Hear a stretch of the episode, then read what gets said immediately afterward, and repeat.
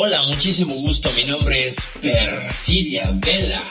Me apasiona hablar y reflexionar sobre lo que nosotros, la gente real, metida en nuestros avatares, hacemos en materia de sexualidades, relaciones, emociones, identidades, vaya, hasta de los dramas que armamos en el proceso de convertirnos en estas máquinas virtuales que habitan este mundo de ciberseres.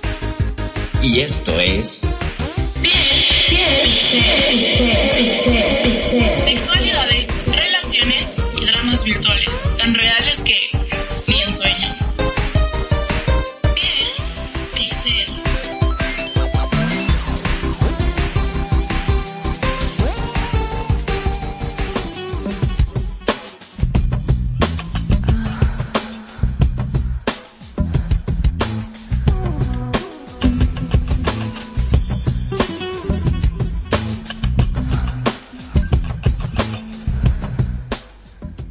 Buenísimas noches, tardes, madrugadas no, pero buenas noches, tardes. ¿Cómo están, público de Radio Consentido? Sean bienvenidos, bienvenidos a este episodio número 61 de Piel Pixel, donde hablamos de, ya saben, dramas, relaciones, sexualidad y cosas tan reales que ni en sueños. Bueno, pues hoy vamos a hablar de un tema que suena raro, pero nos va a llevar por unos caminos bien intrincados y bien interesantes. Parece que es un, tema más de, ay Dios mío, es como el ghosting o como el gaslighting, ¿no? Este está muy bueno porque apunta directamente a una estrategia de mercadotecnia, aplicando en, la, en las aplicaciones, aplicando las aplicaciones, perfidia, por Dios, que están las aplicaciones para eh, pues para convertir a las personas casi en objetos. Pero eso lo vamos a ver más adelante, antes de darle ese mole de olla que es el hardballing y pues las relaciones en los tiempos de las apps de ligue, me faltó agregar eso. Pues quiero presentar a quien me va a acompañar esta noche con su, su compañía, su sapiencia y su siempre, su siempre grata palabra. Magnum Dacum, director de esta estación, bienvenido. Muy, pero muy buenas tardes o muy buenas noches, dependiendo de qué lado estén del planeta. Eh, realmente, como siempre, es un gusto, un placer estar en este programa en la cual eh, siempre aprendo cosas nuevas, ¿viste? Esto del hard balling me dejaste, pero con la boca abierta, así como diciendo, ¿What the fuck? ¿Qué es Exacto. esto? Yo también me quedé así ¿eh? cuando lo vi. La verdad es que sí dije, ¿qué demonios es esto? Y me interesó y dije, pues vamos a darle, ¿no? Tenía otras opciones, pero sí, este, está muy interesante. Sobre todo Me suena, ¿sabe qué? A juego de eso de paintball. Eh, parece un poco paintball, parece un poco, ¿sabes? Eh, a- a- a- hay una hay una película muy interesante que no sé si en, en Argentina o, o en, o en sus países gente eh, eh, existe este juego infantil donde se ponen dos equipos y se arrojan la pelota Eh, hay una línea divisoria y tienes que ir eliminando al del otro equipo atinándole un pelotazo Ah, el quemado Entonces, le llamamos así. los quemados, acá también se llaman los quemados, justamente. Los quemados. Incluso hay una película, no me acuerdo cómo se llama, pero no sé si es hardball también, pelota dura.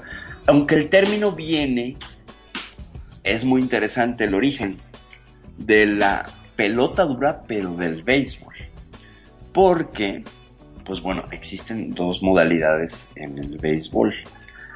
El softball, que está diseñado más para que lo practiquen las mujeres, cuya pelota es ciertamente un poco más suave, no voy a decir que muy suave, es más suave, y la pelota de béisbol, la de las 108 costuras. Si ustedes no, no, no están familiarizados con el deporte, hagan de cuenta que es una roca. Esa cosa es una piedra. Y es impresionante cómo lo vemos en, en la televisión, cómo pues batean y atrapan con las manoplas y todo. Bueno, es una cosa bárbara que si no sabes usar la manopla, te puede romper un dedo. La pura pelota, en un lanzamiento así, este, si quieres, inocente. Entonces viene de, de la idea de jugar duro, jugar con la pelota dura y jugar a ganar. ¿sabes? Viene de ahí, de usar una pelota dura porque vas a jugar duro y a ganar. Ese sería el origen del hard bowling, ¿vale? De ahí vendría, de ahí vendría. No nada más de, de este, del, del, lo que pensabas tú de esta cosa. ¿Cómo era? El, pain- lo que me- paintball. el paintball, ¿no? Que también tiene que ver con un deporte agresivo. Ciertamente es una estrategia agresiva el hardballing. Y ahorita lo vamos a explicar. Pero, pero, pero, pero, pero, pero, antes, antes de entrar en este mole de olla que es el hardballing, vamos a, um, primero que nada, saludar a toda la gente que nos escucha en las diferentes redes y podcasts que están asociados y, y que usa Radio Consentido para distribuir su señal, como son Evox, TuneIn, Spotify, por supuesto, y bueno, pues tanto Facebook Live como YouTube. Recuerden que en YouTube pueden encontrar los programas pasados. Si te lo perdiste, pues puedes ir al canal de YouTube y ahí encontrarán los programas pasados. Si hoy te pierdes el programa, lo podrías escuchar mañana mismo. Que mañana mismo Magnum se encarga de raudo y veloz subir la emisión para que esté disponible para las escuchas tipo podcast. Entonces, pues a toda la gente que nos sigue desde Estados Unidos, Uruguay, España, Argentina, Perú, Venezuela, hasta de Brasil, ya me enteré, Estados Unidos, México, por supuesto, eh, algunas, algunas regiones del Caribe, bueno, ya luego, luego, luego les daremos todo el mapa geográfico de la gente que nos escucha y que nos sigue aquí en Radio Consentido. Vamos a darle que esto es mole de pelota dura, de pelota piedra, diría yo. Por eso este, escribía yo en la descripción que pues una cosa es la gota fría y otra cosa es la pelota dura. Y no es que se le pongan las pelotas idem a nadie, no vayan a pensar mal, por favor. Es nada más una estrategia a la hora de ligar en aplicaciones de citas. Pero no nada más se va a quedar ahí, sino el tema sería pues sumamente limitado. Esto implica una reflexión muy profunda que vamos a hacer sobre el estado de relaciones actuales, post pandemia y además cómo implica, se entrelaza, se entrecruza y de manera transversal el marketing alcanza con sus tentáculos malévolos todos los aspectos de la vida, incluido por supuesto las relaciones entre las personas. ¿Cómo ves, Marcos? Bien, bien, la verdad que eh, me suena mucho a este programa, ¿cómo es? Eh, Tinder, que, mm, que también Es- hacen relaciones, ¿no? Este, Es correcto, es correcto. Sí, sí, sí, sí, sí. Un poco, un poco hablemos de, que, de cuáles serían estas aplicaciones, ¿no? Bueno, pues la primera eh, eh, sería, sería Tinder, ¿no? La, la, la más usada o la más en estos momentos. Sin embargo, hay otras, ¿no? Hay Vos sabés que, usando- perdón, ¿no? Que te interrumpa, No. me estaba acordando de una película que hizo Tom Cruise hace mucho, en la cual, eh, antes de las vacaciones, que estaba el teléfono, era un número de teléfono en la cual se contactaba para tener sexo y era solamente de profesionales y empresarios y gente de muy adinerada. Entonces el que quería tener sexo llamaba y si el otro tenía ganas decía que sí y se reunían en un hotel donde sea. Sí, el que tenía ganas tenía que pagar el hotel y el otro este iba y hacía, ¿no? No sé si la viste esa. Eh, eh, no la vi, pero la comentaste en alguno de los programas y me pareció muy interesante. E- Era como ochentera, ¿no? O Claro, sí, sí, sí, una 80. película muy ochentera, sí. Entonces, evidentemente, pues las tecnologías eran otras, ¿no? Y las formas de contactar eran otras. Incluso podríamos, si quieren, hacemos una mini revisión de cómo la gente ligando según la tecnología. Porque donde hay tecnología, la gente va y liga, la gente va y busca pareja. Eso desde, creo que el inicio de la imprenta, yo creo que Gutenberg, después de imprimir la Biblia, imprimió unos clasificados de se busca pareja. No lo dudo, de verdad, ¿eh? De verdad. seguramente hicieron el primer pasquín de buscar parejas. Eh, no existieron los diarios, sino primero los clasificados, ¿no? La compra y venta, y entre ellas la cuestión de, lo que serían para los norteamericanos los famosos Craigslist, estas listas de, de pues, como de clasificados, pues nosotros en, América Latina lo conocemos como anuncios clasificados y en Estados Unidos es el Craigslist. No sé si haya más diferencias, desconozco. La verdad es que nunca he ahondado en, en, la definición de Craigslist.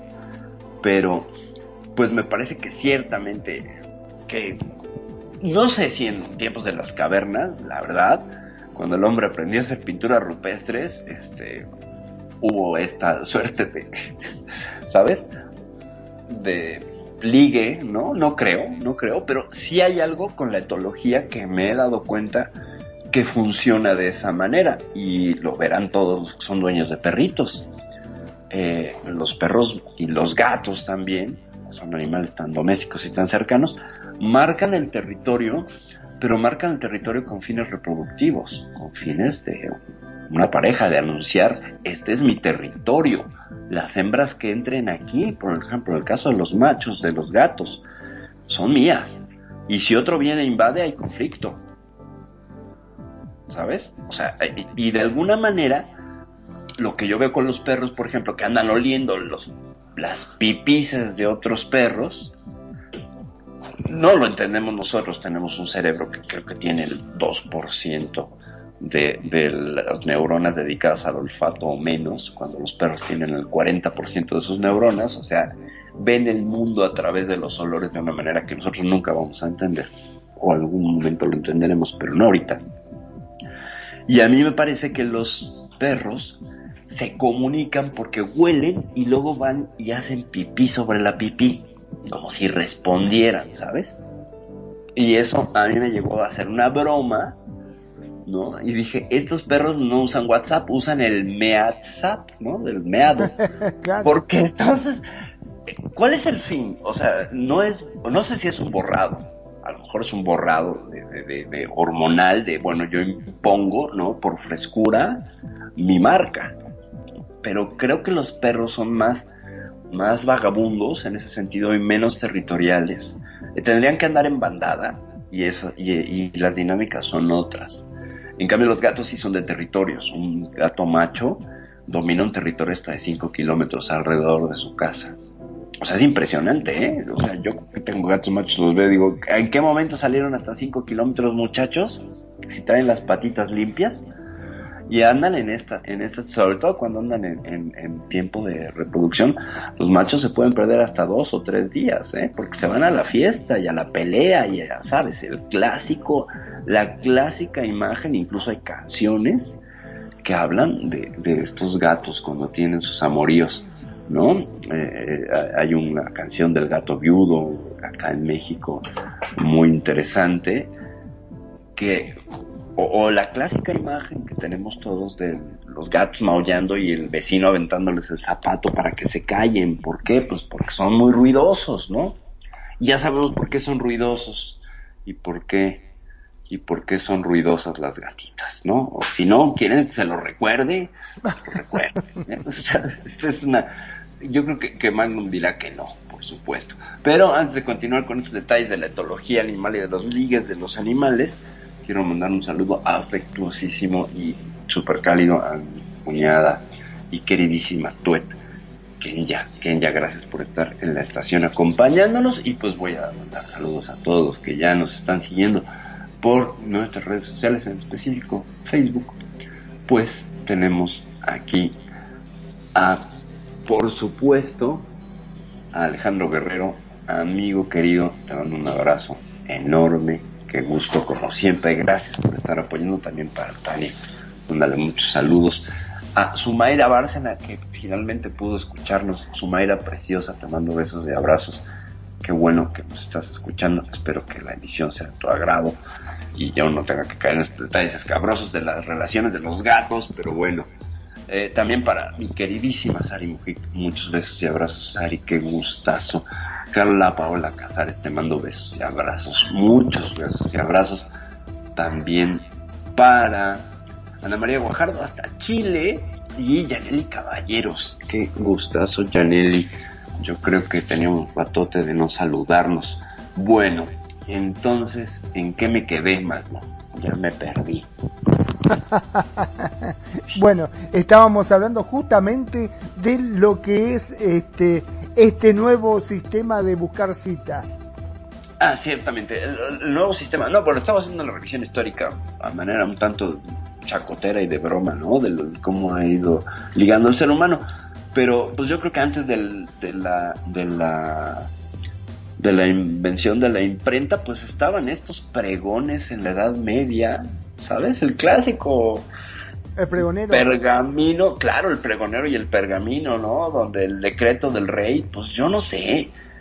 Por ahí si alguien lo sabe, sabe el dato, eh, no dudo que hubiera esta situación social de, pues el tabernero, este, Otto, está buscando pareja porque pues su última pareja murió en una trifulca en la taberna y le arrojaron un hacha en la cabeza, pero él está desconsolado, pero pues es un hombre caballeroso, cuidadoso, este, no sé, ¿no? A lo mejor sí, puede ser que sí, ¿eh? Luego esos detalles y esas eh, minucias de la historia son súper interesantes. O sea, tenemos que traer a alguien que se dedica a la historia y que, que, que nos, nos narre. Por ahí leí algunas cosas, por ejemplo, todo lo que son las ideas del, del amor cortesano, del amor cortés, que vienen de la Edad Media, que tienen que ver con estos amores eh, caballerescos, donde no tenía que ser correspondido el amor, era motivo de honor que un caballero eligiera a una dama para dedicarle sus faenas. No se la quería llevar a la cama, no quería tener hijos con ella, no, solamente era el acto de devoción hacia su milady, en el caso de los que andaban en, Inglaterra, eh, lo que hacía que se engrandeciera la figura gallarda de los, de los caballeros. Entonces, eh, recordemos también que, pues bueno, la, es mencionar actualmente a las personas, damas y caballeros, ¿no? O sea, cuando, cuando hablamos de los caballeros y con respeto a todos los caballeros que nos están escuchando, pues recordemos, y por si no lo han leído, pues yo lo recomendaría mucho, que le dieron una ojeada a un clásico, no sé si lo conocen, a lo mejor en la escuela pues se los hicieron leer al menos un resumen del Quijote, de, del buen Cervantes, donde pues la figura del Quijote es una mofa de la figura caballeresca, es una sátira de unas figuras que venían en decadencia 100 años atrás, ¿no? Y estamos hablando de 1520 y algo, creo. Entonces, eh, hablar de que hay caballeros, yo creo que ya no, no, o sea, como que cayeron en desuso y que esa figura eh, no podría encajar en la visión actual. Y que un caballero, pues, sería alguien incluso sin intenciones románticas. Los caballeros y el amor cortés y galante no implicaba un amor correspondido. Era un amor muy platónico. Y yo no sé si decir amor, más bien era una cuestión devocional. No sé si sabías este dato, Mario. No, la verdad que no, no, no lo sabía. Este, mira vos, o sea que era como una admiración que tenía. Sí, sí, sí, y fíjate, ah, y hacían cosas interesantísimas, porque contrataban a los bardos y a los juglares para que escribieran odas y, cantares para mandarlos en su nombre con la dama o la milady o la señora de la tierra o la, mujer de su elección eh, para que se lo recitaran. Entonces, entre que le echaba de su cosecha el juglar y el, y el caballero, que pues era un hombre que se dedicaba a las armas, ¿no? No estaba formado en letras y, evidentemente pues decían cosas, por ejemplo, que va a sonar ridículo, pero ahorita les explico. Hay uno muy interesante eh, de Francia, por ahí del siglo XII, XII, XIII, donde el caballero le dice a su dama, tú eres para mí como la luna. De hecho es una de las primeras referencias occidentales donde te bajo el sol, la luna y las estrellas. Tú eres para mí como la luna Sin embargo, nada es tan importante para mí como compararte con el requesón. Así. y con toda esa fanfarria que vino a ser mi gato. ¿Y por qué el requesón? Suena ridículo, por supuesto, pero pues resulta que el requesón en esas, en esas tierras y en esos momentos en la Francia, sobre todo en el, en el mediodía francés, el mediodía francés pues, sería la zona que, que, que incluye la producción vitivinícola más importante del país, que sería Lyon, París, eh, creo que Toulouse. Eh, Toulon, no Toulouse, Toulouse es todo otro y que pinta. Era, era una, es una comida muy preciada. No se producía allí de la calidad que se producía en Alemania. Las cabras alemanas eran como más pues más eficientes de alguna manera y producían un requesón más agrio. Y evidentemente era un regalo y un manjar exquisito. Entonces comparar a una mujer con eso, hay un cuento también por ahí de Te quiero más que a la sal, no sé si, si lo conoces por ahí, Magnum. Mm, te quiero más que a la sal, mira vos, ¿no? Te quiero más que a la sal, sí, sí, sí. Este, ah, mis padres solían decirme eso de te quiero más que la sal y yo decía, pero pues ¿por qué no? No entendía, decía, pues si la sal es algo, cualquier cosa. Y ya que te explican la importancia de la sal, e, esto creo que viene, es un cuento árabe, cosas así, donde eh, se, nombra la importancia de lo que la sal vino a revolucionar la gastronomía, entonces era como un oro en esos tiempos, ¿no? Entonces era como decirle a alguien te quiero más que al oro, ¿no? Entonces ahí sí ya cambió, cambió la, la este, la, la, connotación. Ahora puedes decirle a alguien, pues te quiero más que un Bitcoin, ¿no? Pero ya eso sería, sería cambiarlo un poco violentamente de tiempos, ¿no? O sea, ¿Cómo está tu Bitcoin? No, pues muy bien, nada más que anda, anda. ¿Cómo está tu criptomoneda, no? Cuando tengas un sí. secreto, pues ya. ¿Cómo está tu mm. criptomoneda? Pues muy, muy bien, este, no ha bajado. Anda, anda, anda, este, anda a la alza. Entonces, pues bueno, con, con estas prolegómenos, estos previos que estamos eh, explorando un poquito, dice, dice Kenya, te quiero más que el sushi, bueno, pues sí, el sushi también, ¿no? Sí, claro. Eh, generalmente se hablaba de comidas o de especias que eran muy extrañas y muy exóticas, ¿no? Este, sí, te quiero más que el sushi, sí, bueno, en, algunos lugares de aquí de la Ciudad de México sí puede ser aplicable porque hay sushis muy malos y sí, te quiero más que el sushi.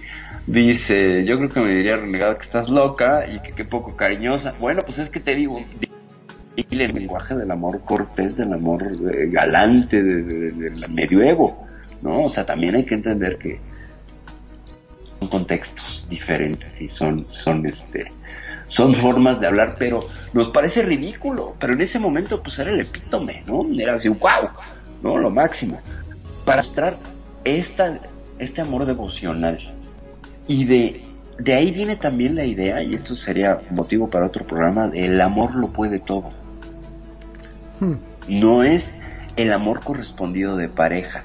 La idea del amor lo puede todo se, se origina con las gestas de un caballero en pos de su dama haciendo proezas proezas que obviamente tiraba a ganar, ¿no? Entonces obviamente podía todo, claro, estaba amañado. Somos seres humanos, hay que reconocerlo. O sea, tampoco superhéroes, ¿no? O sea, tampoco iba a decir, te dedico a esta paliza que me dieron, ¿no? Por andarme metiendo en líos y eh, desfaciendo en tuertos, como diría, diría, diría Cervantes. Entonces, evidentemente, pues sí llevaba una edición, ¿no? Y se contaba eh, lo bueno. Totalmente cierto. Vos sabés que me estaba acordando justamente de un amigo que se había enamorado de una chica que había bailado con él y le había dicho más o menos por dónde vivía y me llama a mí, que yo era su amigo, acompáñame, por favor, acompáñame, eh, no puedo, estoy enamorado, tengo que verla, que bueno, y yo, para no dejarlo solo, lo acompañé.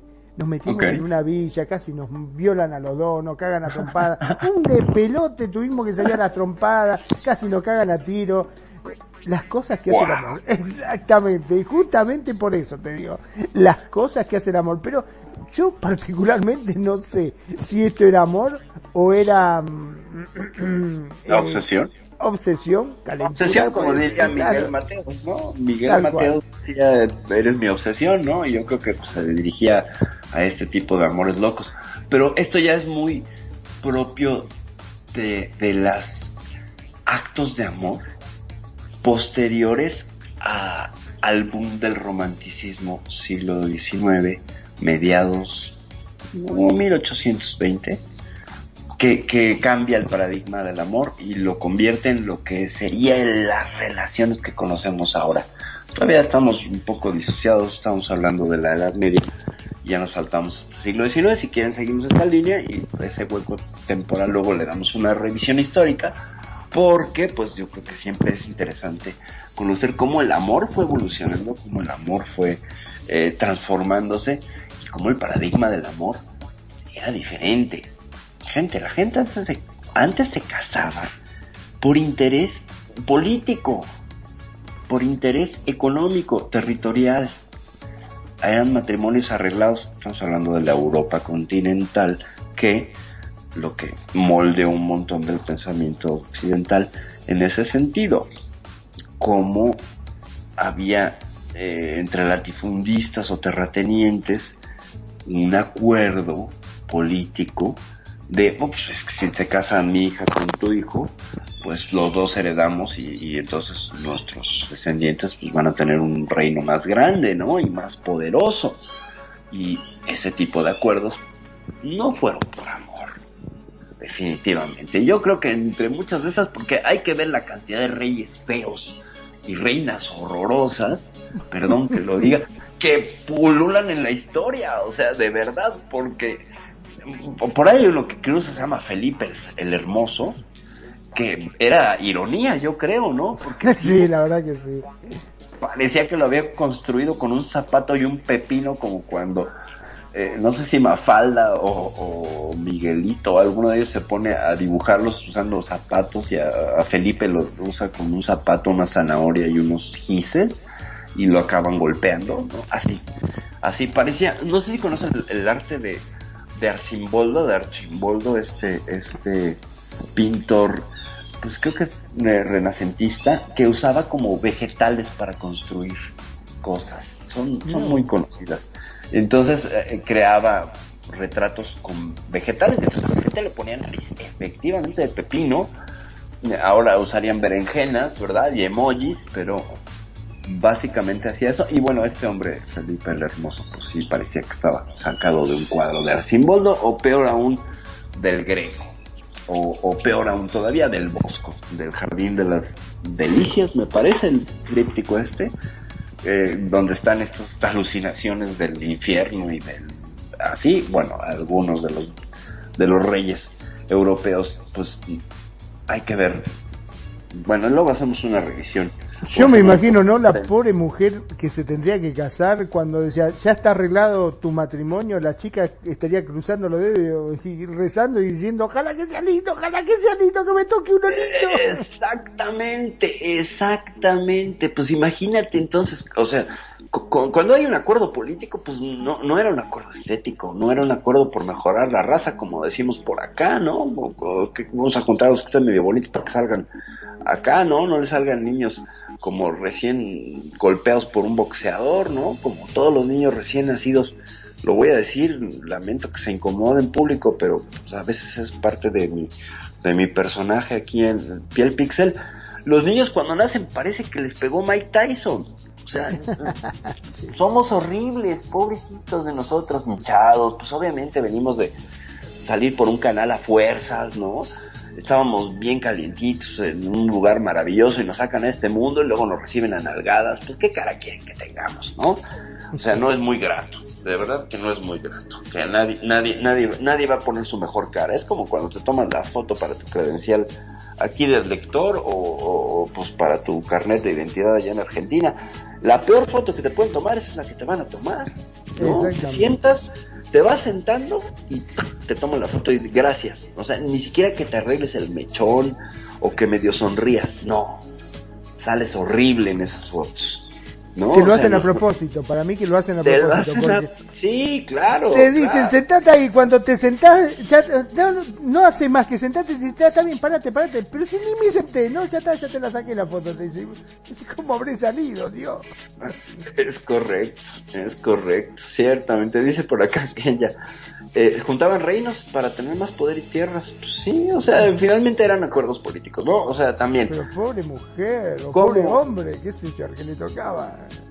¿cómo hacemos alianza y nos hacemos más fuertes? Pues cuando nos podemos poner en el papel de somos familia, ¿no? Y eso también pues, sería interesante de, de analizar, pero creo que más que nada pues eran acuerdos, acuerdos este, eh, finalmente eh, territoriales políticos, ¿no? Entonces no había amor, no había amor, eh, eh, matrimonios arreglados por, por este, por una conveniencia económica y por cuestiones de herencias, etcétera. Entonces, o sea, aquí no, no, no escuchamos el amor en ningún lado, ¿no? Creo que ni lo decían.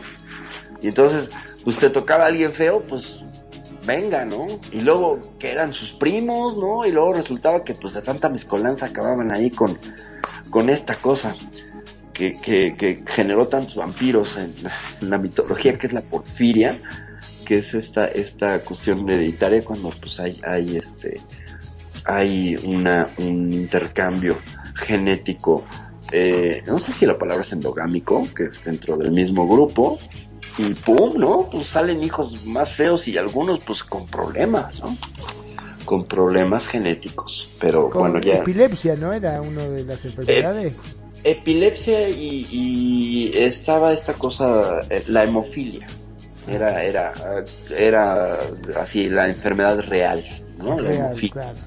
que, que pues venía de cruz, ahora sí que cruces del mismo este rebaño, entonces eh, eh, implicaba, no había un cuidado, no había un evidentemente, ¿no? Pero pues bueno, estamos ahí revisionando. Vamos a regresarnos al siglo XIX, si quieres, al origen del, del romanticismo, o no cómo influye el romanticismo en la concepción actual del amor.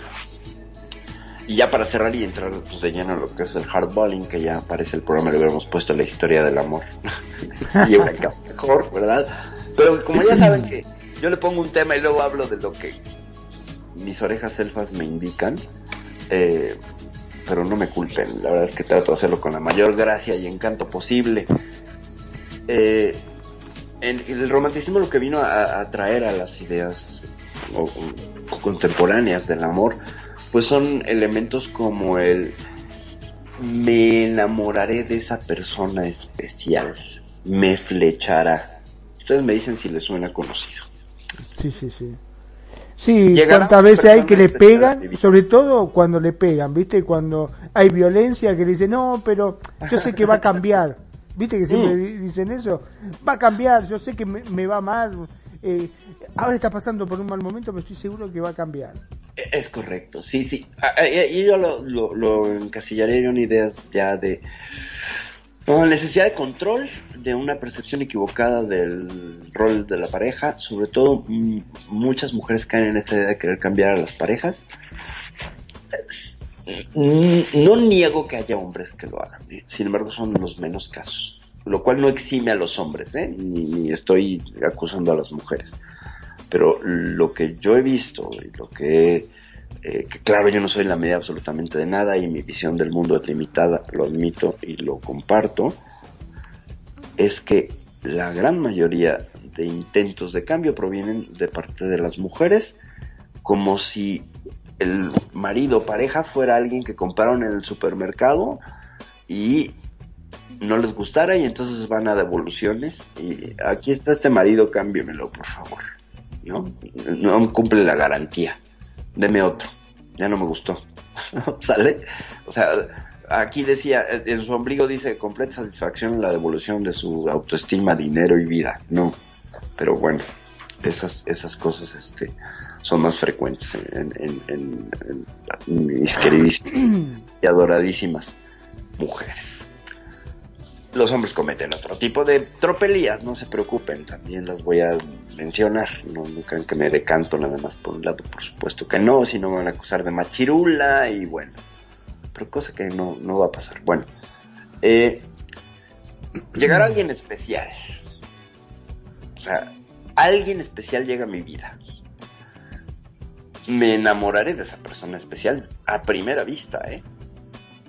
A primera vista. Si estás en Second Life será a primer AO vista.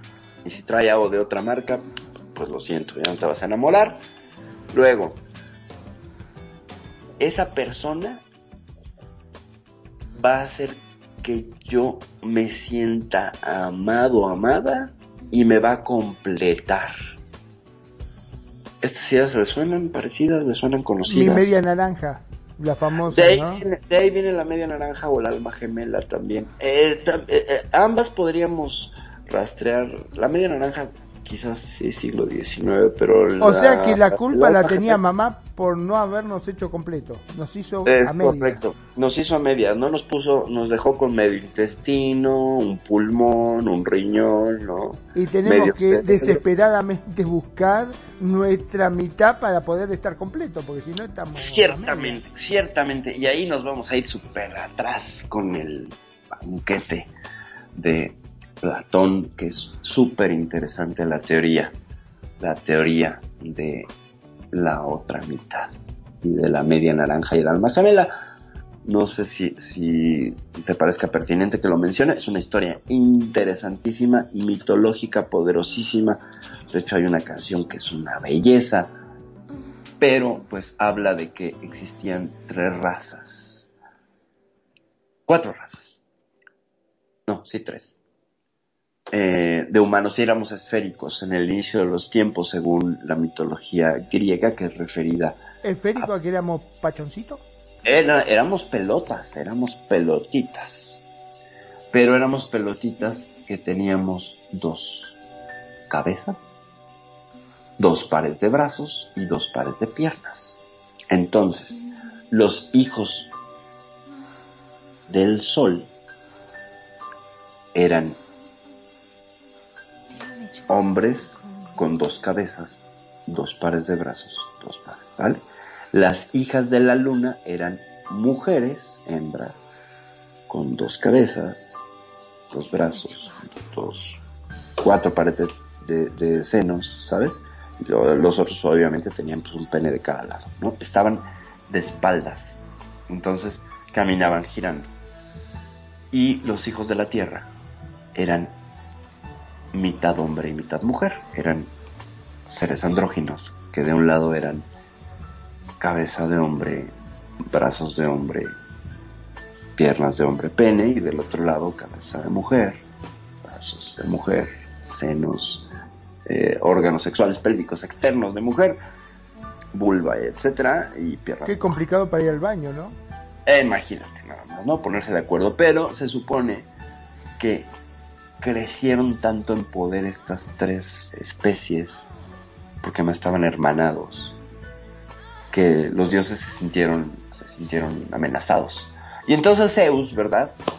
Que pues, no nada más era corajudo y se convertía en cualquier clase de especie animal para andar fornicando a diestra y siniestra y trayendo semidioses a la tierra, eh, pues dijo, no, pues estos se están poniendo muy bravos, vamos a darles en la torre, ¿no? Y entonces eh, decide con un rayo partirnos por la mitad a todos, a todos, a los hijos del sol, a los hijos de la luna, a los hijos de la tierra, y nos parte a la mitad. Y entonces, eh, para evitar que muriésemos, otra deidad, sobre todo a los hijos de la tierra, nos cosen por la mitad y nos dejan un nudito que es el ombligo, como recuerdo de que fuimos partidos. Y entonces, fíjate, es, que me parece hasta emocionante y, remito esto a la canción El origen del amor, que interpreta a Hedwig, el personaje en la obra del mismo nombre, Hedwig, Hedwig and the Angry Inch, que es una, una, una obra de Love Broadway, desde de afuera del Broadway, del, del Broadway eh, subterráneo, alternativo, que de verdad es una belleza, si la pueden ver Hedwig y la, y la y la pulgada enojada. Ya les explicaré más adelante por qué es la pulgada enojada. Pero bueno, finalmente cuando nos parten, parte de esta canción resume todo el, el, el diálogo este de Platón, el banquete, que dice que después que nos cosieron, los dioses mandaron una tormenta y nos separaron y nos mandaron por el mundo perdidos de nuestra otra mitad. Y entonces tenemos que pasar la vida buscando al otro para poder acoplarnos y que cuando hacemos el amor volvemos a ser uno. Pero lo estaríamos haciendo con nuestro hermano, con nuestra No. hermana. con nuestra otra mitad. Con nuestra otra mitad. Eh, porque, bueno, es una visión muy heterosexual, ¿verdad? Pero Pero si éramos uno. éramos uno, sí, pero nos olvidamos de ello. Fíjate cómo cuando de verdad tienes esta comunión con alguien, al tener relaciones, te fundes, te fundes en este, en esta petit mort, en esta poderosa unión y trascendencia energética, este, casi casi tántrica, donde se pierde uno y en el momento del, del orgasmo, ¡pum! viene este golpe que te desconecta y entras en completa animalidad y te disuelves y te vuelves el otro, la otra. Tú eres yo, yo soy tú. En ese momento, ¿no? Existe esta- este, este fundido. Entonces, estamos destinados a reconocer la herida en el otro y buscarlo afanosamente para volvernos uno de nuevo cuando hacemos lo que se llama el amor. Porque esa es otra, esa es otra. Tiene un origen, la idea de hacer el amor. Hacer el amor también es una herencia del amor romántico, de las ideas del movimiento del romanticismo, no solo el amor romántico. Primero, el movimiento del romanticismo como movimiento literario fue aportando un montón de ideas. ¿Por qué? Porque se opuso al racionalismo y se opuso a un montón de, de, corrientes filosóficas que chocaron, sobre todo en el racionalismo, venía la ilustración, etcétera, eran demasiado eh, racionales, poco emotivas. Entonces el, el- romanticismo trajo cosas maravillosas como la idea de lo sublime, como la idea de ser nada ante, por ejemplo, una tormenta, ¿no? Y sentirte nada ante la inmensidad del espacio y bajar eso en una palabra y hacerle culto a eso, eso es maravilloso. Sin embargo, pues trajo cosas como, bueno, el epítome del ser humano, lo máximo, el pináculo, el sumo, lo máximo que puedes lograr como ser humano, pues es tener una pareja heterosexual, obviamente, ¿no? O no estamos afirmando, estamos narrando como es que lo proponen. Estamos hablando del siglo XIX también, y moral victoriana también, o por a punto de que estalle la moral victoriana. Eh, estamos hablando de escritores como Edgar Allan Poe, ¿no? Que igual era ese- como el, niño dark de ese movimiento. Pero sí había otros, otros, este, otros escritores que aportaron esta idea de luchar por amor y además conseguir que los amantes venciesen todo. Retomado esto de ideas que ya venían pues muy muy trabajadas, Romeo y Julieta, por ejemplo, aunque Shakespeare creo que no era tanto ensalzar eh, la cuestión del amor como,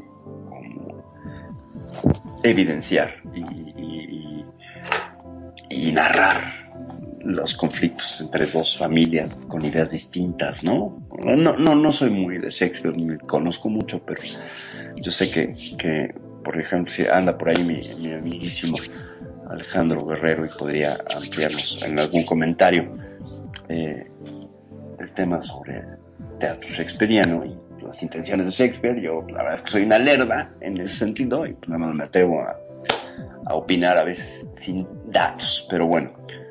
Eh, el asunto es que se ensalza el amar a alguien con la sexualidad. Y cuando se funde en este concepto, se crea el hacer el amor. Y esto viene del movimiento del romanticismo. Tiene su origen allí. Y suena muy bonito, pero trajo consecuencias, trajo fuego amigo, trajo esquirlas por todos lados y bueno, pues aparte de que eran fuegos artificiales, pues se veía muy bonito, pero resulta que todo lo que cayó pues causó o puede causar un incendio llamado el drama de la infidelidad. Que también la exploró por allí con los celos de Otelo, ¿verdad? Este Shakespeare. Pero donde tuvo este boom y esta influencia, porque ciertamente pues, Otelo no se volvió tan influyente culturalmente, porque era para un público mucho más selecto y leído. En cambio, el romanticismo llegó a otros públicos y los medios de difusión para el siglo XIX eran mucho más avanzados que los que disponía que, disponía Don William, ¿no? Entonces, eh, lo que vemos aquí es que se crea a la par de la muy bonita y muy épica y poética idea de hacer el amor, junto con el drama de la infidelidad.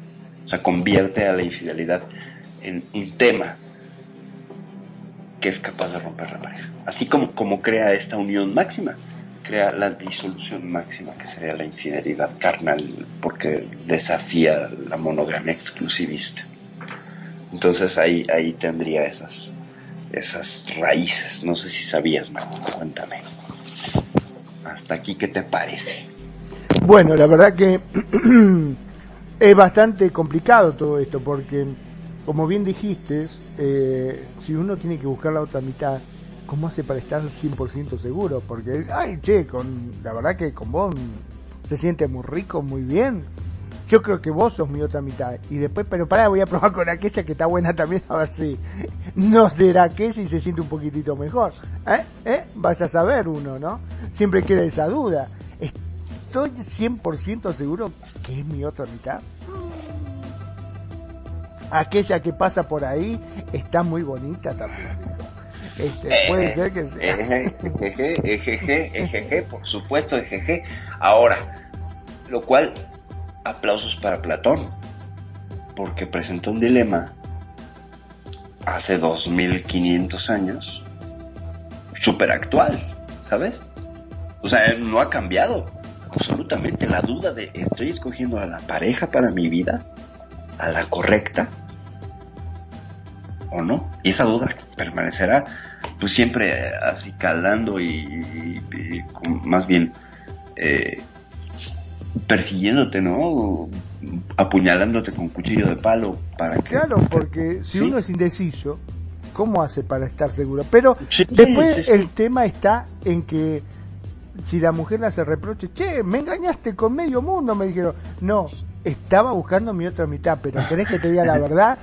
De con todas las que probé, con la única que me quedo es como, porque vos sí sos la única, vos sos la mujer que me complementa. Ah, menos mal, qué susto que tenía. qué bueno. Qué bueno. Oye, gracias. Fíjate que, que hay un ah, dicho alemán que dice, asegúrate que la mujer con la que te vas a casar seas tú el último hombre en su cama. Y lo que nos enseñan es querer ser el primero. ¿A qué se refiere ser el último? Líate, júntate con una mujer que tenga experiencia, que sepa lo que hace. Lo pasarás mejor. Es un consejo mucho más sabio que, pues tú trata de ser el primero y quita todos los estorbos y si alucinas estorbos tienes todo el derecho de, alucinar y ponerte como Otelo y bla, bla, bla, ¿sabes? Me parece a mí que es una, una, frase, un, saber, un proverbio, un proverbio muy sabio, O sea, busca a la mujer que tenga la mayor cantidad de, hombres en su haber, ¿no?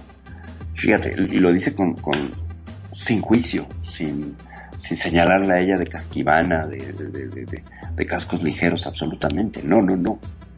O sea, pondera el ejercicio de la sexualidad como un saber, como un plus, como un algo que es natural y que no debería causar escándalo. Sin embargo, con esta moral victoriana que sigue imperando en esta sociedad en pleno siglo XXI, gente, ya 22 años del siglo XXI, sigue imperando esta moral. Moral represora, moral pudorosa, moral mojigata, moral de, de, de, de la hipótesis de la, de, la, de la represión que manejaba Michel Foucault. El cual Pero, podremos si no me equivoco, creo que Arjona anduvo cantando algo al respecto, ¿no? Que dijo, le doy las Mm. gracias a todos los que te enseñaron. Sí, sí, sí, sí, sí, sí, sí. Me parece a mí que podrán criticar muchísimo a Arjona, que sus canciones, todo, pero tiene una que otra figura, tiene una que otra viñeta muy buenas, muy buenas. A mí, por ejemplo, la canción del taxi me parece una narrativa urbana precisa, muy buena, cuenta una historia genial, es buenísima. Y Es que si no te la creas, no te la creas porque a todos nos pasa. a todos nos pasa, ¿no? Entonces puede tener otras canciones que son muy simples y todo, pero uh, ya sé revelar el truco del mago, no le quita al mago. O sea, tú puedes saberte los trucos de David Copperfield, pero nunca vas a ser David Copperfield, ¿sabes? Nunca, aunque te lo sepas, no te vas a tener ni su carisma, ni sus conectes, ni su historia de vida, ni ni- no vas a poder ser. Entonces, creo que eh, toda esta campaña que se hizo, ¿no? En contra de Arjona, pese a que él como artista y persona, pues es un poco patán, por lo que yo he escuchado de fuentes muy cercanas a él y fans que lo han tratado y todo, que pues es déspota, que no, no sabe tratar a los fans, pero aún así tiene una base muy grande de fans. Eh, pues todo este, este, mm, convertirlo en meme, ¿no? Entonces yo lo que, lo que haría pues sería eh, juntar a, Ricardo Arjona y a uno de sus hermanos y resolvería ese problema de mala, de mala prensa y pondría a Arjona y a su hermano y los presentaría como los Arjonas Brothers. Y ya. Entonces, con eso nos quitaríamos de problemas. No sé si entendieron el chiste, pero hay una banda que se llama los Jonas Brothers y entonces ya el chiste lo quemé. Cuando explicas un chiste, ya lo quemaste. Pero bueno, vamos a proseguir con este asunto después de mi fallido chiste. Ya saben, persigue haciendo chistes de los que nadie se ríe desde 2017 en este mundo llamado secundario. Más, más tiempo, pero bueno, asumo que desde 2017 hacía yo chistes que nadie se ríe. Antes a lo mejor sí. Y ¿en qué nos quedamos, Magnum? Entonces, ah, bueno, en hacer el amor y no con otro, como diría Alejandra Guzmán. Sí, el amor con ocho. Perdón, pero me estaba riendo, yo me estaba riendo. Lo que pasa No, es que no, usted sí, me- yo lo sé, yo lo sé, yo lo sé. Yo lo sé que, que bajaste el, el micro para que, que no se sonara tus carcajadas Ya, retumbó. claro, para, para que el Skype, así, así como cuando mandabas este toques o, o no sé cómo se llama, ¿te acuerdas? En el, en el, en el Messenger que le mandabas un toque y zzz, le vibraba la pantalla. sí, sí, sí. Que después lo retomaron en Facebook, ¿no? Los pokes. Y que, que podías como picar a la gente. Y que un tipo acabó matando a otro porque le mandó un piquete de esos de ombligo a su mujer. Wow. La acabó mata lo acabó matando. Sí, no, no, no, no, un caso de Otelo, pero nivel Dios. Nivel Dios. pero eso lo vemos con, con cómo han ido las. Bueno, ya hablando de, de, Ya vamos a acelerar este asunto porque ya llevamos pues un poquillo más de una hora hablando. Ni siquiera hemos hablado del hardballing, gente, y estamos divagando como siempre. Bueno, yo más bien eh, sobre, sobre la historia de los ligues y el amor cómo eh, yo creo que usaron para ligar a las personas pues desde palomas mensajeras no lo dudo. Tiempos de no sé 1910 seguramente usaban palomas mensajeras el telégrafo no yo tengo la fortuna de poseer telegramas de amor de mis abuelos.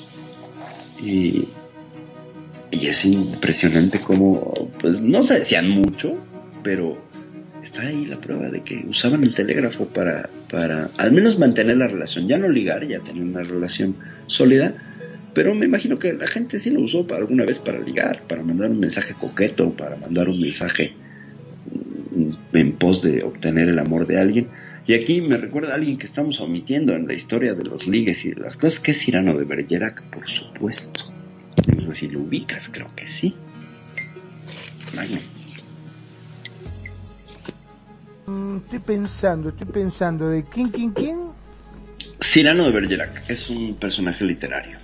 Eh, ¿No era el que tenía la nariz larga? es correcto, sí, el que tenía la nariz larga y que era extraordinario con la palabra para enamorar mujeres, pero era muy feo.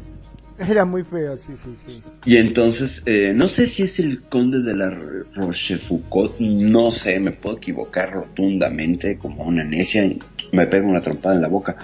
Eh, quien lo contrata para enamorar a, pues, a su doncella y entonces él está haciendo, ahora sí que, que este, fonomímica, ¿no? Está haciendo este lip sync y, el que está cantando y, echando las coplas es Irano, ¿no? Y entonces, pues las primeras veces funciona muy bien, ¿no? Pero hasta que los descubres. Entonces, sobre eso versa la idea del prestanombres, ¿no? Del, que es muy bueno. Ahora sí que verbo mata carita, dicen por acá en México, que verbo mata carita, pero que cartera mata verbo. Que tan real será eso en estos tiempos. Pero a eso. En estos tiempos sí, eh, yo creo que sí, que la cartera mata, como decimos acá, este, cartera mata galán, dice. Sí, sí, sí, sí, sí. Hay una cadenita, ¿no? Que son no sé qué mata no sé qué, entonces, este, carita mata no sé qué, eh, no sé qué, no sé qué, ¿no? Sí, es una, como cinco o seis eh, eh, frasecitas en escalera que van. Sí, Nah. sé que está el bonito y después que la nariz mata al bonito porque, bueno, se dice Sí, que bueno. eh, eh, el Sí. narigón es mejor, Mejor amante, es como el que tiene el pie grande, ¿no? O el que tiene las manos grandes, sí, es- estas, todas estas eh, creencias fisiológicas, ¿no? Y fenotípicas de las medidas del cuerpo que dicen, ah, bueno, es que si tiene eso así. Acá se dice cuando un hombre está dotado que calza grande, ¿no? O sea, que, que Claro. tiene, pues, Yo, no, yo, me yo me imagino a la mujer diciendo, ¡Ah, narigón! ¡Me engañaste, narigón de miércoles! ¿Dónde fuiste a meter las narices, señor? ¡Qué barbaridad! Sí, Vos te no, no. operaste, te operaste, estoy seguro. Tú te operaste. Eso, eso dejaría a Pinocho pues como, como un pornstar, ¿eh? Prácticamente. olvídate, olvídate. No, ya, ya, espérate, y además era de madera, ¿no? Entonces, bueno, yo sé que termina con, convertido en niño, pero pues mientras era de madera, Olvídate, era- no, hombre, pues, haber sido el amante más rendidor. Sin embargo, pues bueno, después de darle esta connotación sexual a este cuento tan infantil y a la vez tan feo y perverso, porque la versión original de Pinocho no es nada agradable, no es Disney, es bastante cruda, porque el Yepeto pues sí se andaba tundiendo al muñeco, le daba unos golpes y lo castigaba y creo que lo quema en algún momento. O es, es una este es una, una historia pues un poco fuerte. Como son todas, ¿eh? las historias son adaptaciones, lo que conocemos y lo que nos ha traído Disney una vez más en su visión distorsionada del mundo que no le gusta, ¿verdad? Eh, no Bueno, aunque ahora está teniendo bastante problemas con la nueva película que sacó de... Eh, ¿Cómo es este? Buzz Lightyear. Buzz Lightyear. Por, un entre besito. dos mujeres, claro. Exacto. claro. Sí, Que sí, se la prohibieron no sé en cuántos países. Ay, sí, sí, sí, una barbaridad, ¿no? Por un beso entre dos mujeres. O sea, volvemos al mismo asunto. Vengadores o toda la serie del universo Marvel es la franquicia más exitosa de la historia, superando incluso Star Wars que tiene pues más de 40 años. Eh, ¿Qué vende? Violencia, destrucción, muerte. Ahí no hay quejas está muy bien, ¿sabes? Uy, qué padre, que lo mató, ¿no? Y qué bonito. Eh, explotó y mataron a no sé quién, y mataron a no sé quién, y desaparecieron a medio universo. Ah, es- bravo. Nadie se queja, nadie levanta la voz. Pero no venga una demostración de afecto, porque entonces sí, uff, se acaba el mundo. Tal es como se mueve la moral conservadora. Ya les dije que les debo un programa sobre las morales conservadoras y cómo funciona el conservadurismo, sobre todo en América Latina, cuáles son sus orígenes, de dónde tiene financiamiento, no coman pizzas dominos, gente, porque estarían financiando a estos grupos. Pero bueno, ya sabemos que en esta estación no tenemos eh, filiación política, pero pues bueno, como este asunto ciertamente atañe a los derechos humanos, pues hay que mencionarlo, ¿no? Sin tomar partido ni ponernos de un lado y otro del espectro político ni tomar color político, eh, pues nada más mencionar que bueno, de los dos lados, ¿eh? No, no estoy Sí, no, totalmente. Lo que pasa es que da a veces, perdón, ¿no? Pero es que da bronca a veces que por una tontería como esa Ah, no, eh, claro. discriminen la película en no sé en cuántos países este, decidieron no pasarla simplemente por un beso entre dos mujeres y es un segundo nada más. eh. No, una Hazme el favor. Hazme el favor. Sí, no, no, no, no, no, no. Eh, se supone, se supone que, pues, eh, ya lo hablábamos hace- la semana pasada con los derechos LGBT, ¿no? Que fue el programa que, que hicimos. Eh, ¿Cuántos países siguen, siguen criminalizando la, la homosexualidad y cuántos países siguen señalando con cárcel y a veces hasta pena de muerte las muestras de afecto entre las personas de el mismo sexo género y esto sigue siendo un problema ¿no? sigue siendo un problema y lo vemos y, y- y lo vemos en aras de una moral de una sola religión yo no veo a los budistas quejándose yo no veo a bueno no sé los musulmanes creo que ni les importa eh, pero no veo a, los jainistas no veo a otras religiones quejándose, que es específicamente una religión, y pero tampoco vamos a hablar de temas de religión, nada más lo vamos a tocar de manera somera, sino aquí Magnum que me estima mucho y me soporta muchas tonterías, me va a decir perfidia, voy a aplicar la del botón de expulsión y va a salir volando del sim. Entonces, eh, pues ya resumiendo, la gente ha ligado de muchas maneras y con esta idea ahora del amor romántico que sigue permaneciendo y sigue permeando generaciones, incluso a los a la generación Z, a los millennials. No sé si ustedes saben que son los millennials, pero bueno, es esta continuación de los millennials. Son, son todos estos niños nacidos después de 1990. Lo cual a mí me confunde porque entonces para mí serían millennials, porque se supone que los millennials son los que están naciendo a la hora del cambio de siglo, ya no sé. Luego haremos una distinción. Pero el caso es que estos millennials, estos eh, continuadores eh, generacionales de los millennials, son quienes en diciembre de 2021, para que vean qué nuevo es esto del hardballing, para que vean que, o sea, no tienen ni siete meses, bueno, ocho. Eh, a raíz de la pandemia, que nos vino a cambiar a todos muchos esquemas, pues la gente confinada en la pandemia empezó a utilizar las apps de citas como nunca, ¿no? Como los, como los deliveries. Bueno, pues que hicieron las aplicaciones de citas. Facilitar las cosas. Pero ¿de qué manera? Vamos a explicar qué es el hardballing. Ya, después de una hora y media, vamos a hablar de qué, de qué va. Después de divagar hora y media. Les pido perdón por ello y por toser groseramente.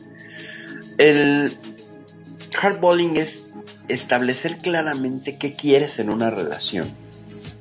En tu perfil o en la primer charla con la persona. A muchos les puede parecer violento. Sin embargo, es una estrategia que otros, otros pueden considerar como una garantía de que te rompan el corazón o como que no te lo rompan o más bien pues como una estrategia pues de tirar a ganar y a ver quién se suma, ¿no? Las reglas son estas. ¿Cuáles serían esas reglas? Mm, Pues bueno, van a variar según la persona, pero el tema del hardballing es la honestidad pues casi brutal, desmedida, honesta y transparente. ¿Qué quieres en una relación? Y entonces vamos a poner un ejemplo de yo me convierto en hardballer, entro a una aplicación y pongo según mis expectativas de lo que espero de una pareja, entonces pongo, pues bueno, busco mujer de tal a tal edad eh, para una relación casual, para divertirnos, sin intereses emocionales ni románticos. Punto, eso es hardballing. O sea, le estoy diciendo al otro, ¿le entras? O sea, si está la fiesta, ¿eh? ¿Le entras? ¿Te gusta lo que ves? Chido, venga. Adelante. ¿No te gusta? Pasa de largo. No hay problema. Como yo tengo un amplio menú, no me preocupo. ¿Cuál es este amplio menú? Pues todo el mercado, ahora sí que prácticamente de perfiles que te puedas imaginar. Porque no solamente se da en Tinder, también sucede en Facebook.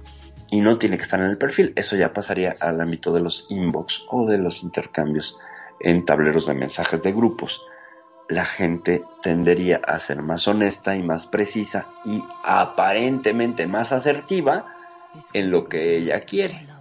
Hasta aquí todo suena muy bien y vaya, oh, discurso del amor propio, mm, asertividad, buena gestión emocional, esa persona es inteligente emocionalmente.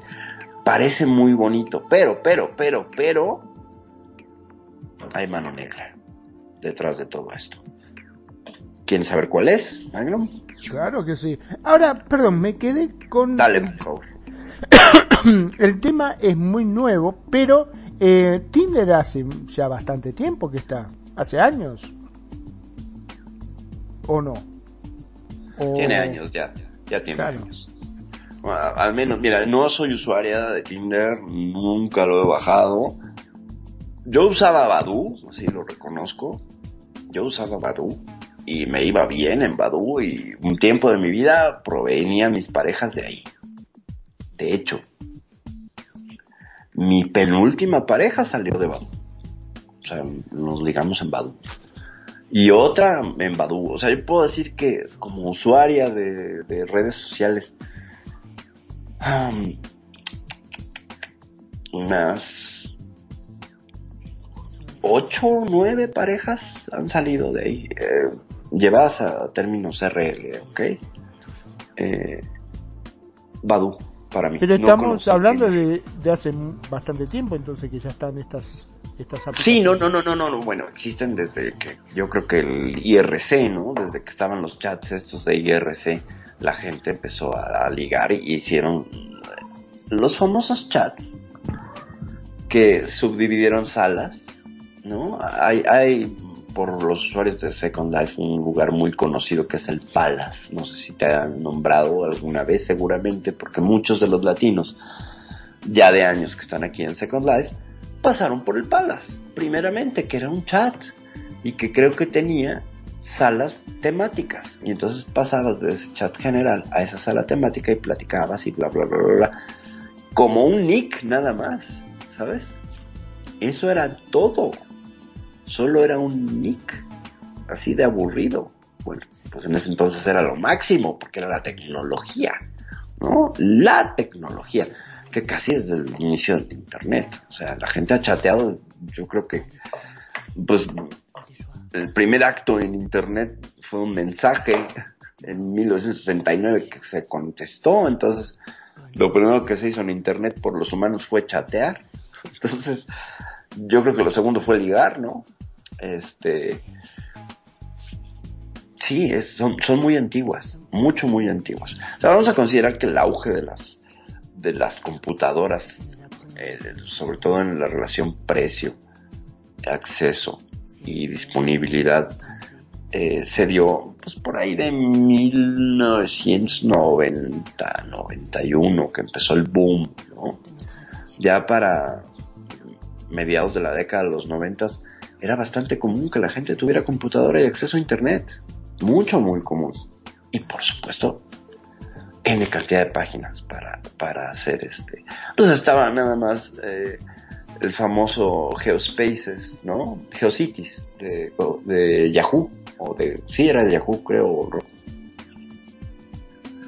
que proveía seguramente eh, alguna clase de, de, página que tú creabas como usuario pues, para promover los ligues entre las personas, ¿no? Ya alguien vio que eso podía ser negocio y la convirtieron en alguna cosa. Yo puedo citar así como los más añejos, Match.com, ¿no? que es de Hotmail, auspiciado por Hotmail, y que pues, se supone que hace que encuentres a tu pareja perfecta por algoritmos y no sé qué, el mismo cuento, ¿eh? O sea, cuando no habían, creo que las inteligencias artificiales no estaban muy desarrolladas, ¿no? Más bien eran negligencias artificiales eh, que estaban pues ahí a la orden del día eh, y la gente se juntaban, algunas personas se juntaban pues en match.com. Yo me imagino, ¿no? Con este tema de las este, los match que hacían inteligencia artificial y todo que se hable, más de uno habrá dicho, ¡ay, no mames! ¿qué, ¿Qué me trajiste? ¿Dejaste de joder? ¿Qué pasó? ¿Se cortó la luz? ¿O se te borró la inteligencia? ¿Te quedaste sin memoria? ¿Me estás cagando? Claro, claro. Mira, yo me acuerdo que es que ahí sí la memoria es difusa. Mejor hablo de un caso que sí conozco. Había un sitio que se llamaba Sexy o No donde subías una foto y la gente decidía si era sexy o no. Entonces si te daba que era sexy, tú tenías la opción de agregar a esa persona, o sea, mostraba como su interés en ti. Y si te agregaba o tú la agregabas, pues ya se daba el, el, ligue y todo, ¿no? Entonces eh, implicaba que tú fueras tipo eh, Kinder, que supongo que tiene que tener algún corazoncito, algún, alguna forma de señalar me gustas, ¿no? Como en Badu también, el, este, me interesa, creo que se llama. Este, ya no me acuerdo. Pero en sección no, sí era esa la dinámica. Entonces te iban calificando la foto. Según los sexys, te iban calificando la foto. Tenías tus fotos, ¿no? Y entonces podías tener varias, creo que cinco y pues iban de la más sexy a la menos sexy. Como te iba la gente este, calificando. Y porque obviamente si tú le dabas sexy a alguien, el ser humano eh, a veces es muy chistoso. Se siente como cuando da like, que dices, ay, me dio like, vas y le das like, ¿no? algo que hizo. eso es muy interesante. Habría que, que platicar con alguien que es más experto en redes y esos comportamientos, este, cibercomportamientos, ¿no? Pero me acuerdo que, que, en sección, ¿no? Eh, le di un me gusta a una foto de una chica y fue trascendiendo, trascendiendo, trascendiendo. Acabó una relación en la vida real de cinco años con este, con este escuincla. Entonces, era muy fácil, era muy fácil podías, y obviamente tenías una, eh, una recámara o como otras balas en el revólver, ¿no? Ya te habías gastado esa, pero ahí tenías las otras por si la relación no funcionaba, pues ahí tenías otras en espera. Y la otra persona también. Entonces, me acuerdo que una de mis terapeutas en algún momento me dijo, no te preocupes cuando termines una relación. Lo que el dolor no te deja ver que cuando se cierra una puerta, no ves la puerta que se abrió donde hay una fila de mujeres esperando por ti. No porque fuera guapo, guapa, etcétera. No, no, no, así es con las relaciones. Así es con las personas. No vemos a quien le gustamos. ¿Por qué? Porque el amor romántico tiene una característica bien interesante, es bien discriminador. Punto. Y lo tengo que decir. Nos enamoramos de quien nos gusta y yo digo, ¿nos enamoramos o estamos condicionados a enamorarnos de quien nos gusta? Sí, entiendo la atracción física. Sí, sí, sí. Ok. La hormonal. Sí, sí, sí. Pero en realidad nos enamoramos cuando olemos a alguien. O sea, la, la biología, la genética, la neurociencia nos viene a decir, nada, te enamoraste de su olor. Porque ese olor trajo códigos de feromonas que te permitieron elegir a la mejor pareja para reproducirte. Los mejores genes. Eso está más allá de nosotros. O sea, ya nos creamos un edificio conceptual sobre, no, pues es que es así, esta persona y todo, pero en realidad, en realidad, nos enamoramos por cómo leemos. Y ni siquiera es por la loción, ¿eh? O sea, muchas mujeres aducen, no, los hombres que huelan bonito, que no sé qué. Pues fíjate que en realidad el tapar el olor corporal estaría yendo en contra de los designios biológicos reproductivos más animales que tenemos los seres humanos, ¿sabes? Ese olor de la pareja que deja en la cama cuando has convivido con alguien. Ese olor tan característico que no trae aftershave, que no trae perfume, que no trae... Ese, ese, ese es el olor que te enamora. No sé si se fijan de pronto la, la clásica imagen de la mujer o del hombre que ha terminado una relación que guarda una prenda y casi todos guardamos una prenda de la ex que huela, ¿no? Yo hasta las metía en bolsas de vacío para que no se les fuera el olor. Dios mío, ya revelé que soy rinofílica y fetichista de los olores, pero a ese grado, bueno, si sabías eso, ¿no? O si no lo sabías, pues bueno. Bueno, Ya no, sabía tanto de los del tema de los olores. Mirá vos qué interesante lo que me estás contando. Sí, sí, sí. Este, claro, es como un poco lo que hablaban. eh, una vez eh, vi una serie en televisión que lo que hacían era para saber si somos o no igual que los animales, agarraron eh, a mujeres, se puso este, una sudadera y le hicieron correr. Un montón de mujeres. Y después agarraron eh, a hombres, hicieron que olieran esa sudadera y la vayan poniendo en función a cuál le desagradaba o no, de mayor a menor. Y efectivamente, este, al igual que los eh, animales, nosotros este, elegimos a, a las mujeres por el olor. Ujú, Es correcto. Es correcto. Elegimos por el olor. Básicamente elegimos por el olor. Habría. mm, pues. ah, psicólogos y psiquiatras que podrían eh, rebatir que más allá de la impronta biológica habría una decisión consciente. Es todo un debate. Donde nos enamoramos de ciertos rasgos. Hay una historia muy interesante de... No sé si es... Es post, post-freudiano. Pero de un hombre que se enamora del cómo el, el sol le da en la punta de la nariz a la mujer amada. Y eso hace que se enamore de ella. Y cuando le preguntan, eh, él empieza a narrar su historia y todo, pues resulta que uno de sus recuerdos más gratos es él de chico a los 12 años, después de nadar en un cumpleaños, se ve al espejo secándose para ir a partir el pastel. Y entra un rayo de sol y le da en la nariz y él queda prendado de su imagen. Entonces encuentra a una mujer que le recuerda a sí mismo, entonces se enamora de sí mismo y bueno, también hay toda una idea psicológica donde nos enamoramos de nosotros mismos, de quien nos resuena lo, lo, lo que somos.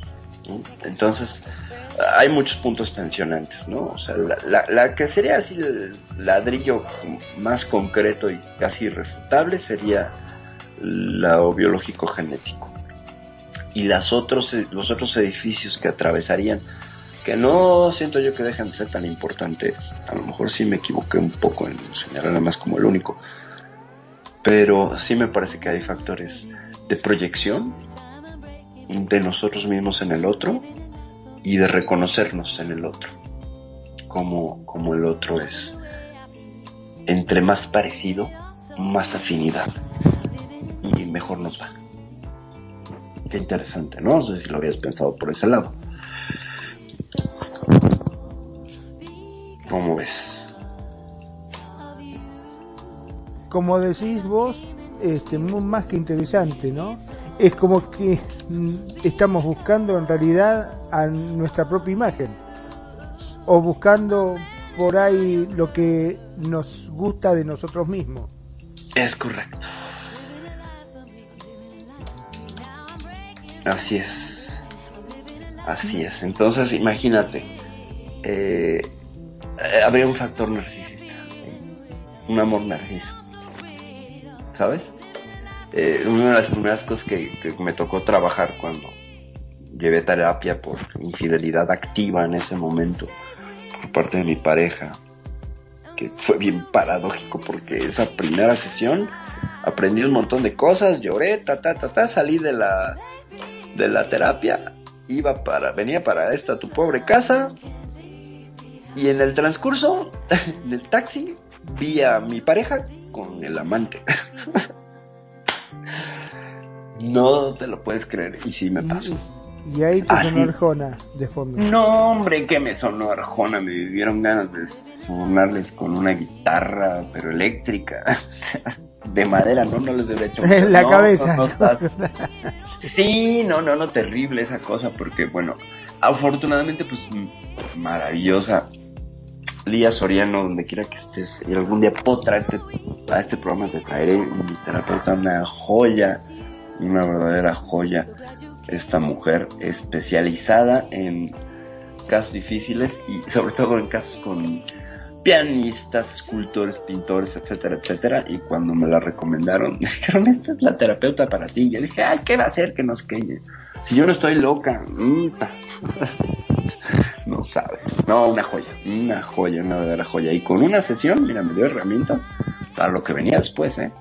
Y sí, sí, sí, sí, la verdad es que sí si las aplica una terapeuta gestalt, bueno, fabulosa, fabulosa, amorosa, este, comprensiva, humanista sobre todo, no hacía un juicio. Y que se sabe, se sabe dar a entender, ¿no? Porque muchas veces eh, puede tener mucho conocimiento, pero si no sabe cómo expresarlo o cómo hacer que esa persona los entienda o los capte, se torna bastante difícil a veces la situación. Es correcto correcto. Entonces, pues imagínate nada más, ¿no? Este, pues si, si yo me la tira de terapeuta, pues acabarían todos locos, ¿no? Porque como trabajos me explico a mí misma, luego imagínate una terapia, no, pues bueno, no se la recomendaría yo, ¿verdad? No se la recomiende, o, ni, o así, o recomiéndeme a su mejor enemigo, entonces ahí sí ya tendríamos como pues bastante punch, ¿no? En ese sentido. Y pues bueno, eso con el hardballing es eh, a lo que nos lleva y, el tema que, hace que sea muy interesante es que revela que las apps de ligue están pensadas como si las personas fueran productos. Lo voy a repetir porque yo sigo sin creérmelo. ¿eh? A mí me sorprende terriblemente o profundamente las apps de ligue están diseñadas las interfaces para que se vean a las personas como productos. Como en un escaparate. Como en un escaparate, pero productos de consumo. Y entonces aquí vamos a traer a un viejo conocido de este programa que es Sigmund Bauman, con su teoría del amor líquido, que postula que las relaciones actuales a, la sombra o, cubiertas por la idea de la tecnología eh, de redes convierte a las relaciones en líquidas por lo siguiente. Sumidos en una cultura de la inmediatez, del yo merezco, miro al otro como next, next ¿sabes? Voy pasando página hasta que encuentro algo que me gusta. Y eso hacemos en un supermercado. ¿Sabes? Y eso hacemos en un catálogo. Y eso hacemos en el mercado. Buscas el mejor precio, la mejor calidad. Vas y pruebas y tientas y haces. Eh, es lo mismo. Lo mismo. Entonces, no pondera los factores emocionales o las historias de vida. No. Pondera el físico como... En lo superficial. como, claro, como el bien máximo a vender. Entonces, ¿a qué le conviene a la app de citas? Que tú pases más tiempo buscando, no que encuentres. ¿Sabes? ¿Por qué? Porque además tiene que ver con el maldito sistema de recompensa del cerebro, que ya hemos hablado muchas veces, que es, ah, voy a obtener una recompensa, algo me toca, sí, sí, sí, sí, sí, ¿qué me toca? ¿Qué me toca? ¿Qué me toca? Y entonces, ¿qué me toca? ¿Qué me toca? Y estás pasa y pasa y pasa y pasa y pasa y pasa. ¿Sabes? Puedes elegir a 50. No será mucho. No, no importa. Siempre habrá un número 51. Wow. Qué locura. Ahora vos te pones a pensar, es básicamente, sí, como cuando buscas un, un artículo, un, un objeto o algo que está necesitando por catálogo, que buscas, buscas, buscas y buscas el que más te agrade visualmente, ¿no es cierto? Es correcto. Porque vos en lo que te enfocás es en la foto. Si te gustó la foto, recién ahí bajás y te fijas la característica de cómo es, de- etcétera. Pero es la foto lo que te, lo que estás comprando. Y aquí viene un cuestionamiento, y esto ya es a nivel personal. Si empiezo discriminando, no en el sentido negativo, hay que entender algo. Necesitamos discriminar para sobrevivir. Es decir, yo tuve que elegir entre dos opciones para llegar al sim. Todos los que no son radio consentido y radio consentido. Entonces le pico al de radio consentido y llego aquí y puedo tomar las fotos y hacer el programa, etcétera. Discriminé, es decir, saqué de la lista aquello que no me interesaba. Somos así los seres humanos. Se necesita por, por una cuestión operativa. Ya la discriminación peyorativa es otra cosa. Cuando a propósito sacas a la persona y además lleva un epigrama o lleva una editorial de tú no me gustas por esto, ¿sabes? Yo soy la necesidad de soberbia de sentir superior al otro. Ya, eso ya no está padre. Esa no es la discriminación que funciona. Sin embargo, todos los seres humanos discriminamos todo el tiempo. ¿no? Requerimos eso para qué? Para sobrevivir. ¿Por qué? Porque así somos. Porque tenemos que ordenar el mundo de alguna manera y elegir entre una o dos o tres opciones. Pero resulta que aquí las opciones se acumulan todo el tiempo. ¿Por qué? Pues porque pasa lo mismo.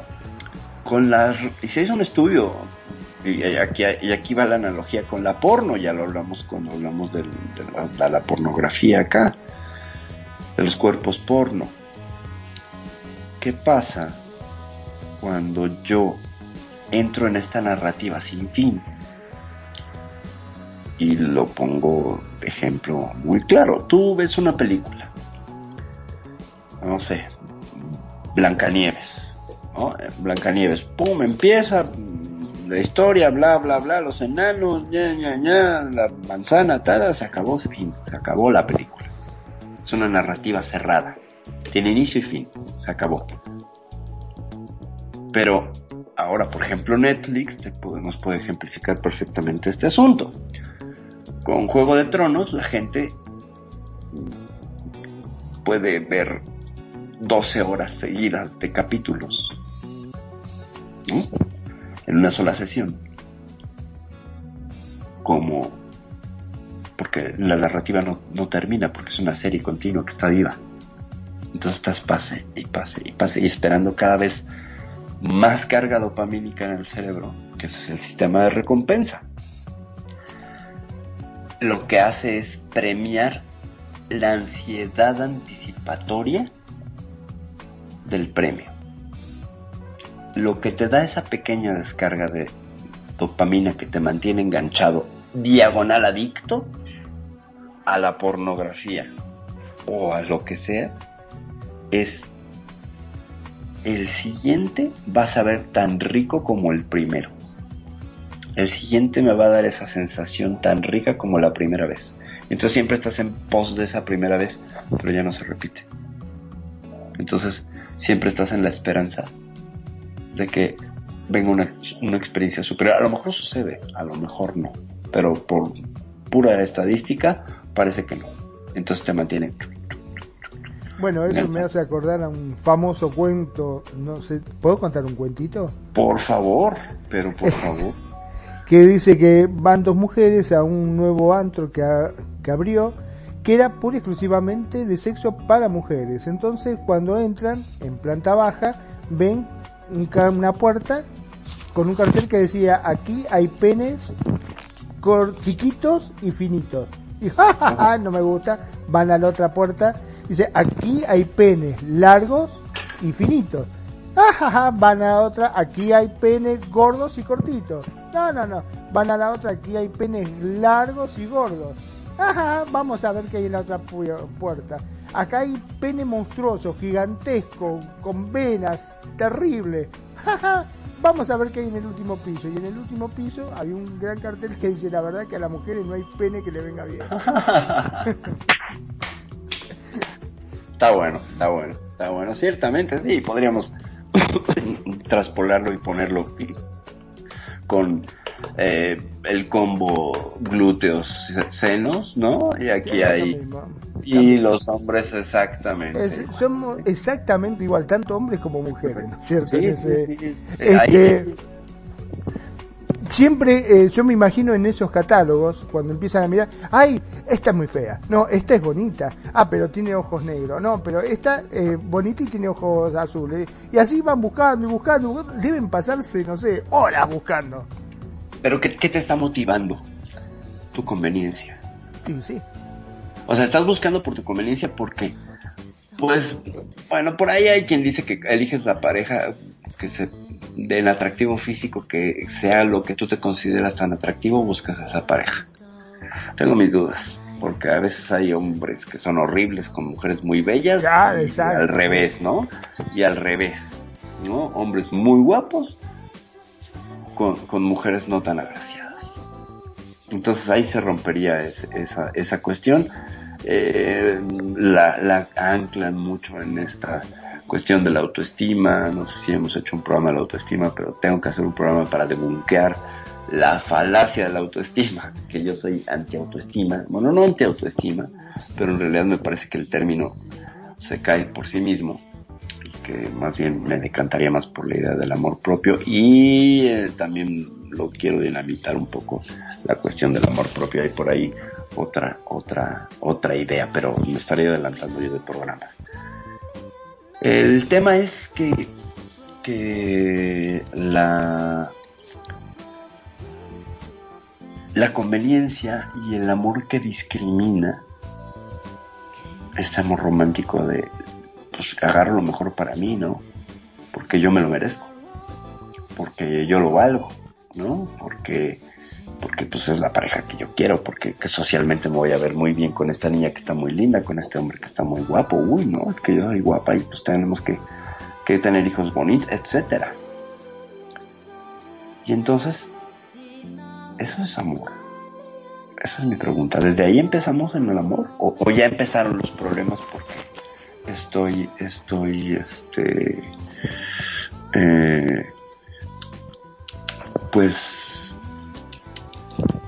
colocando un input cultural que tiene que ver con la conveniencia, con, insisto, ya hice un arco sobre la atracción física. Pero también está esta otra cosa. ¿Cuál es más poderosa?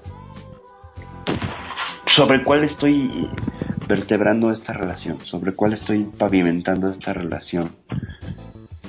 Entonces, eh, a mí me parece que no vas y te enamoras de con todo el respeto para las personas de la tercera edad a, la cual me acerco yo cada vez más rápido eh, de la persona que empaqueta bolsas en el súper o de las personas que hacen el aseo o el servicio de limpia de tu ciudad vas a buscar ahí ¿sabes?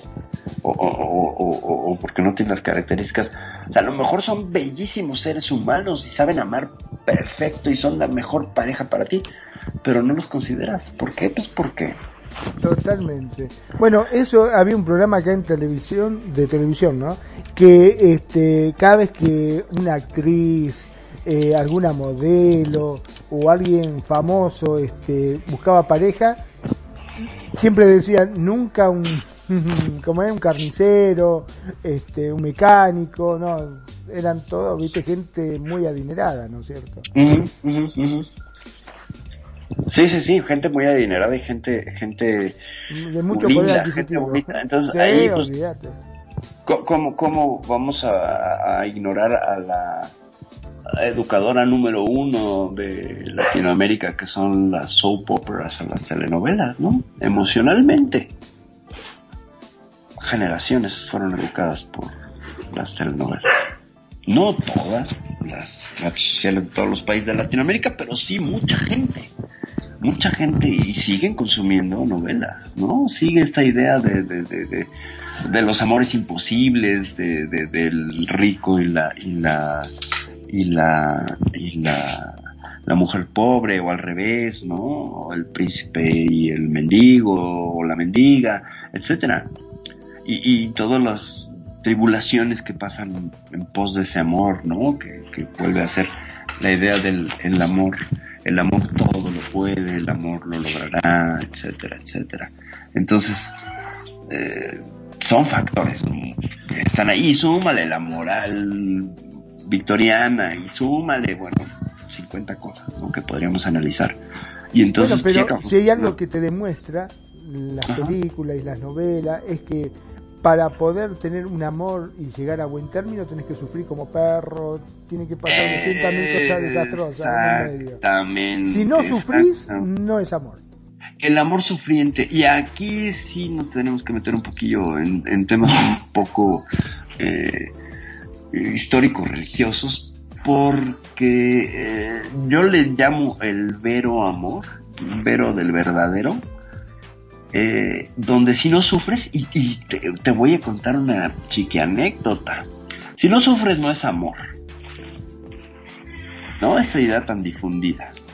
Yo dije, ay, son mis alucinaciones, leo y teorizo y no es cierto, eso no está pasando en el mundo real, perfidia, ¿qué te pasa? No sucede, ¿no? O sea, ¿dónde está tu sesgo, este, tu grupo, tu demográfico para demostrar tal cosa, etcétera. Ya poniéndome así medio académica que ni soy. Yo lo único que te digo, trata de enamorarte pronto, acordate que está el peluche ese de la constelación de Aries que nos va a venir a acabar a todos. ¿eh? ciertamente, el dragón, el dragón de, la constelación de Virgo, ciertamente, el peluche ese asesino, el gatito Cheshire que viene por nosotros. Bueno, eh, y entonces, eh, cavilando estas cosas, mm, yo les voy a les voy a, compartir algo público querido que nos escucha que nos da nos hace el honor de escucharnos. Yo suelo trabajar algunos temas que voy a hablar en la semana y entonces me coloco mis audífonos una cangurera no traigo el celular pero sí conecto el, bueno, meto el cable del celular en uno de los bolsitas de la cangurera y empiezo a hacer el programa y voy a hacer cuenta de hacer compras y yo voy hablando sola, sola, como loca, sí, así. Y entonces es muy interesante porque a veces la gente se engancha, porque es bien metiche, la gente es bien metiche en, en lo que estoy este en lo que estoy platicando. Y me ha tocado que, hay gente que se enganche y que voltea, ¿no? Y digo, no porque yo sea la mejor comunicadora, no siempre. Hay veces que puedo pasar 40 minutos hablando sola en lo que voy y vengo, pero me ayuda mucho a, estructurarlo, a no volverme más loca de lo que yo estoy. Y bueno, por ahí he leído y, visto algunos eh, podcasts, bueno, escuchado podcasts y mirado algunos videos donde pues es un ejercicio de mnemotecnia muy bueno el hablar solo, ¿no? Además de que voy a sacar todo mi ego en este momento. Siempre necesito la opinión de un experto, entonces pues a quién le voy a preguntar si no es a mí misma, ¿no? Ya, cierro el chiste también malísimo, que nadie se rió, ¿verdad? Entonces, la... Eh, Perdón, tenía el micrófono muteado. ¡Ja, Me estaba riendo. Ya, sé, ya sé, ya sé. Eh, el tema es este, que en una de estas, que venía yo por empezar, ¿no? Y dije, a ver, ¿de qué voy a discurrir, ¿no? O sea, ¿qué tema, qué idiotas voy a decir hoy? No, porque a veces me subo y me encuentras en el, en el pecero hablando de, pecero del transporte público, hablando de los temas de euforia o, o de piel pixel.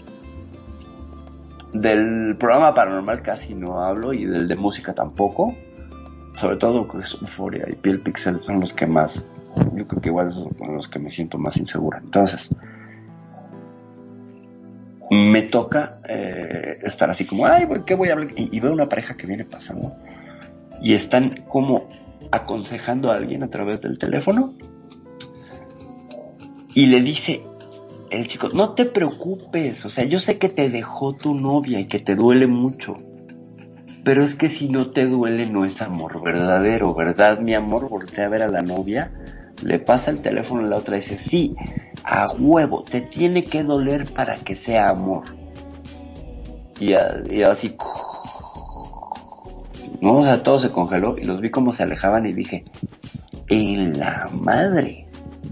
No quiero eh, desatar ideas y cosas, pero en ese momento, mm, yo sé que es una pareja, pero me consideré conspiranoica del amor, ¿sabes? Y en ese momento dije, sí, soy una conspiranoica loca del amor. Hay una maldita conspiración que impide que nos amemos correctamente porque hay un montón de ideas, de tonterías y de cosas culturales que lo único que hacen es estorbar las relaciones. Cuando tú le das contención a alguien, insisto, no soy terapeuta, pero pues trato de ser facilitadora emocional de la gente, darle contención. Lo que me encuentro es que primero hay que debunquear, tirar, romper, eh, dinamitar las ideas culturales y entonces la gente utiliza su maravillosa inteligencia y su brújula emocional para regularse. Pero primero tienes que tirar sus ideas culturales. Y casi siempre funciona. Entonces llego a, la idea, y no es que yo sea una genia, seguramente a alguien ya se le ocurrió y ahí está, y soy un ignorante y no he leído ese libro, pero me doy cuenta que si tú le quitas el bagaje cultural a las personas sobre sus falsas creencias, del sistema de creencias que tienen sobre el amor, sus relaciones probablemente continúen de manera más fluida y, más lubricada, y no piensan lubricado en el término gozoso, por favor, sino que fluyan como con aceite, pues un motor bien lubricado. Eh, cuando quitas esto antes de trabajar lo emocional, siquiera antes de trabajar lo psicológico, lo cultural. Entonces, eh, ya, ya te he compartido que por ahí estoy escribiendo un libro y uno de los capítulos versaría justamente sobre todo este asunto de lo que sería, pues no sé si la parte negra del amor, pero señala justo este asunto. O sea, ¿dónde está todo este bagaje monstruoso, cultural, validado, etcétera, etcétera? Eh, que termina dañando un montón de relaciones. O sea, tú quitas eso de la narrativa, la relación podría reequilibrarse o funcionar o prosperar o tener un cierre más bonito de lo que tiene. Y no, o sea, estamos teniendo cierres traumáticos, gente adolorida terriblemente, eh, sufrimiento, eh, cargando sufrimientos que no han resuelto, todo eso, ¿no? Entonces, a, mí me parece que sí habría que, dinamitar primero las ideas culturales para después pasar ya a lo psicológico, ya lo, ya lo emocional. Que es lo que la terapia haría sería ir desde lo psicológico, ¿no? O sea, un terapeuta gestal sería trabajar lo, psicológico primero. Sí, van a pasar, por supuesto, por lo cultural, pero me he centrado como en esta línea, ¿no? De, a ver, ¿por qué crees en esto? ¿Cuáles son tus creencias, tus convicciones sobre, sobre el amor? Y entonces te sueltan una serie de cosas que dices, oh, por Dios, ¿no? O sea, es como la lista del no hacer en el amor, pero lo hacen. Y sí es sorprendente, sorprendente. No sé si, si alguna vez lo habías abordado desde esa perspectiva, Magno. Sí, yo creo que a veces hay que quitarse de la cabeza esos estereotipos que nos que nos inculcan los distintos medios, que los vemos y, y nosotros pensamos que debe ser de esa forma, como bien dijimos al comienzo, medio en broma, medio en serio, de que la gente piensa que si uno eh, está enamorado, el verdadero amor tiene que ser doloroso, tiene que sufrir, tiene que haber dolor. Si no sufrís, no es amor. Escuchame, ¿qué estás hablando? Es que el amor no duele. El amor duele, es Pero ¿sabes lo que duele? Duele el sistema cultural. Escuchen nada más si no soy una conspiranoica hecha y derecha, merolica como me decía una expareja. Ah, el amor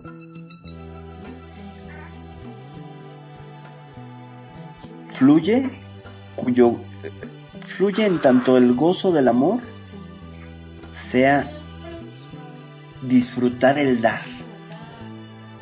Cuando tú le pones un precio, diagonal marketing, en recibir, estás condicionando el amor.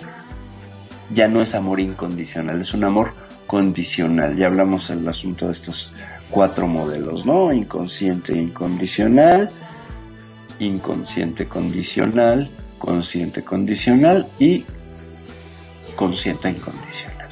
¿Te acuerdas alguna vez de todos estos como 50 modelos del amor que, analizamos, ¿no? Del amor ágape y todos estos asuntos. Bueno, pues resulta que si tú caes en esta idea, y aquí pues, me he dado mis agarrones de mechas con, con algunos amigos y todo, el amor no puede ser recíproco. Es equilibrado, pero no recíproco. La idea de la reciprocidad es de, si ahorita te doy un beso, espero un beso, y, y, desde, desde, desde ahí me vinculo y me construyo y me identifico, ya valió, ya se acabó, o sea, me destruí, es, es la peor, este, la peor idea que pueda yo tener, la peor, porque es una idea cultural que además está basada en todo este discurso comercial, donde traigo la idea de intercambio costo-beneficio, que ya de por sí era interesado, ¿sabes? Le sumo esto otro, y, entonces nos damos cuenta que, tenemos relaciones comerciales. Relaciones que bien podrían ser del ámbito de los negocios, no de las personas, no de las emociones. Es que realmente para mí el, el amor es egoísta. El amor no, no es tan tan así como cuenta. El amor, discúlpenme, yo sé que muchos se me van a venir al humo, pero el amor es egoísta, porque vos querés que tu pareja sea solamente tuya y que haga lo que vos querés. Convengamos que es así. Este, vos eh, querés que tu pareja sea solamente tuya y yo te amo y sos solo mía y las palabras que siempre se emplean, vos sos mía y tú solamente mía, mi amor, yo te quiero solamente para mí y yo soy solamente tuyo y es eso, básicamente eh, es algo que se empieza a poner pauta y, pero ¿por qué te pusiste esa pollera? Porque me la no, mi amor, me la puse solamente para vos, pero te está mirando aquel. ¿Entendés? Y, y, empiezan con ese problema. Si te la pusiste para mí, la tendrías que usar en casa. Eh, si vamos a salir, ¿por qué te pones esa pollera? No te la estás poniendo para mí, te la estás poniendo para que los otros te miren. Y bueno, y así empiezan los problemas, los roces y porque nos guste o no nos guste, tenemos esa cosa, el ser humano, de ser egoísta y de que lo que queremos lo queremos para nosotros. Y por eso nos ponemos tan mal cuando no salen las cosas como nosotros queremos. Claro, sin embargo, has, sido, eh, has dado el problema y la solución en la misma propuesta, fíjate. Y creo que ya lo, hicimos en uno de los programas donde hablamos de tres tipos de amor, que fue de los primeros donde analizábamos eh, eh, pues los distintos, ¿no? Que fue todo este mamotreto y edificio conceptual.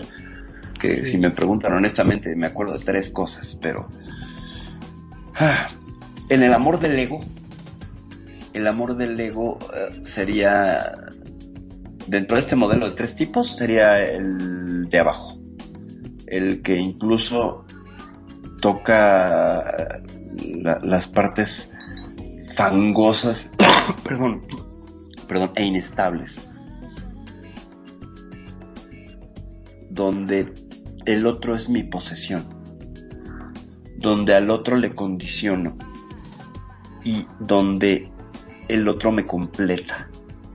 Porque yo también vengo incompleto. Entonces, yo tengo dos vasos medio vacíos y, y me proponen como ejercicio que tenga al menos un vaso lleno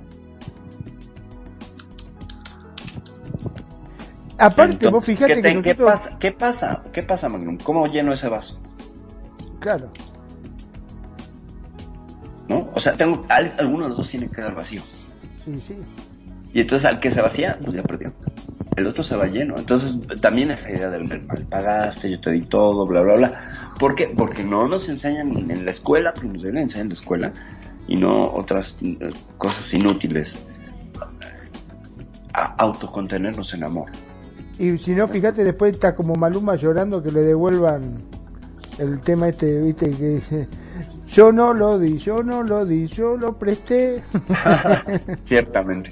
Pero fíjate que, que, que pese a que no soy, no soy tan fan de Maluma, sí le admiro Felices los Cuatro y podríamos eh, incluirlo en una, en una en un análisis de, de lo que es una canción súper liberal y que rompe un chorro de esquemas porque propone un poliamor ahí, un poliamor eh, que desafía una poligamia que desafía la monogamia que parece institucional.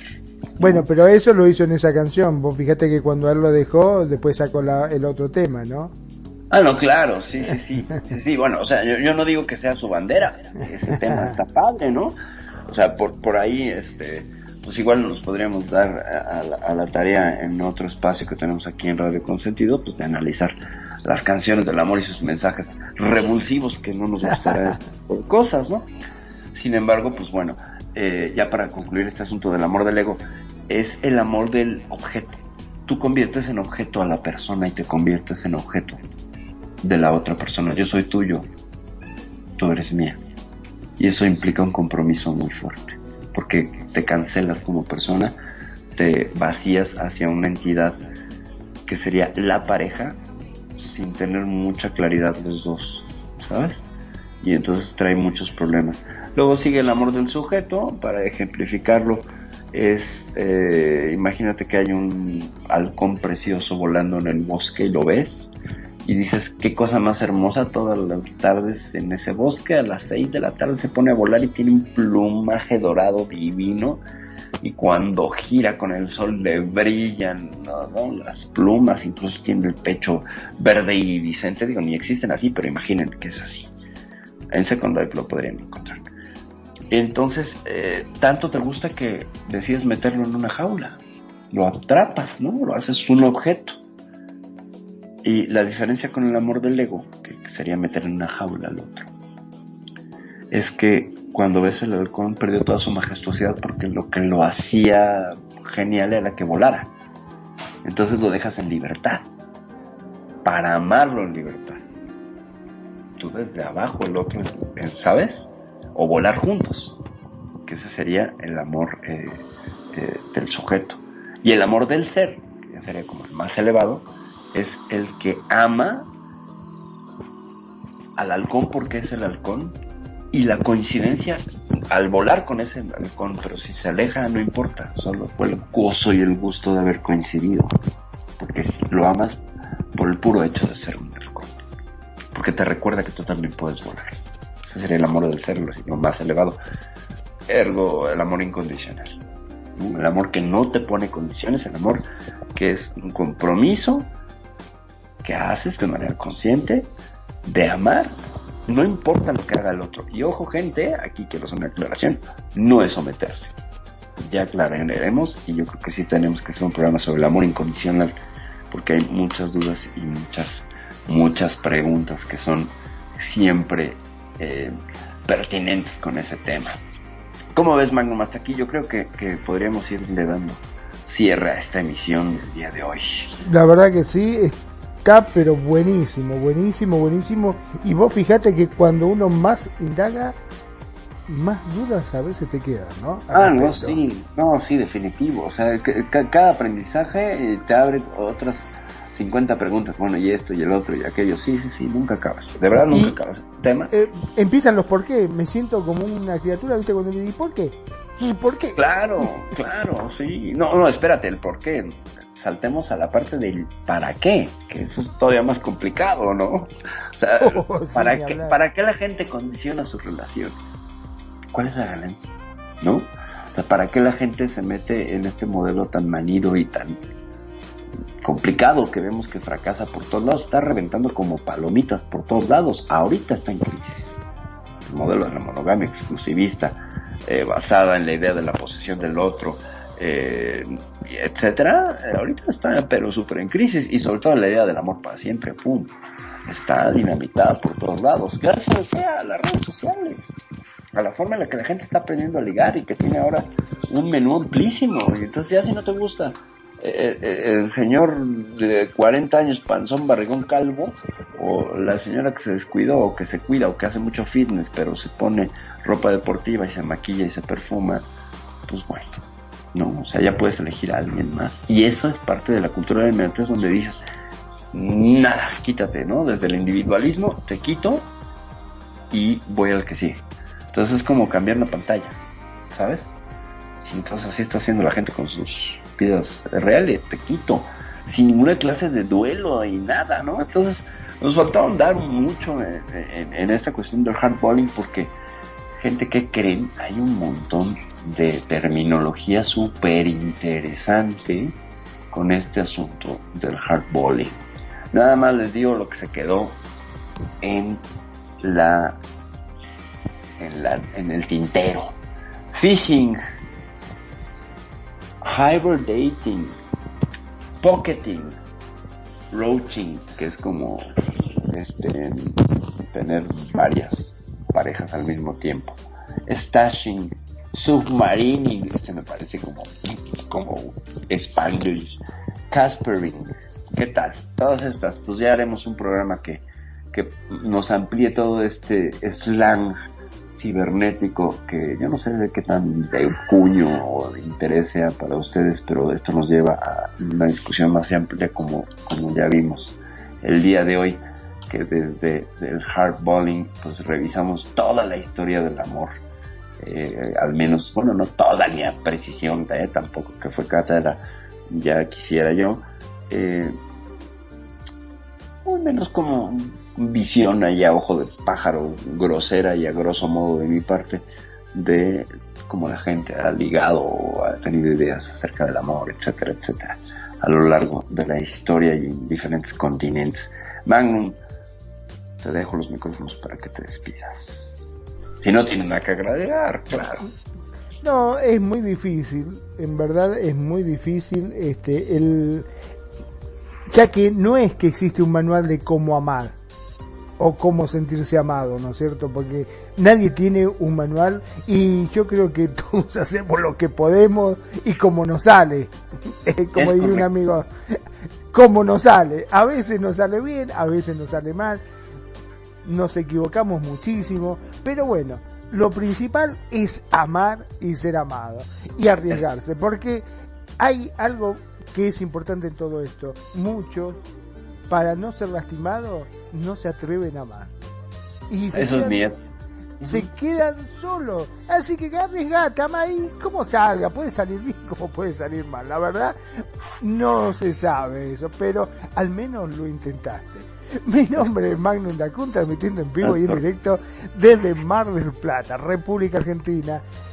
Gracias, gracias a todos por elegirnos, por hacer de Radio Consentido su radio. Y gracias a todos aquellos que son todos nuevos los que nos están siguiendo por los podcasts, que estoy felicísimo, que cada vez son más la comunidad que estamos haciendo de gente que se suman a los podcasts y nos escuchan. Ya saben, www www.radioconsentido.blogspot.com.ar Ahí están todos los podcasts de cada programa que nosotros emitimos, como para que no te pierdas ninguno.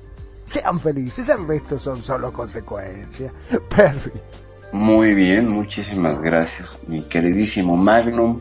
Como siempre, agradecerte pues el trabajo técnico, la paciencia, la dedicación y sobre todo eh, la, la, entrega y el compañerismo que siempre has demostrado hacia este programa, hacia esta, hacia esta conductora que ni se presenta, que soy Silvia Vela por la presentación que les puedo decir muchas gracias. Yo quiero agradecer nuevamente a mi cuñada preciosa, hermosa, Kenia, gracias por estar, por estar, por participar, gracias, gracias, gracias por estar de verdad, y pues aquí nos estuvo escuchando en las redes sociales de nuevo.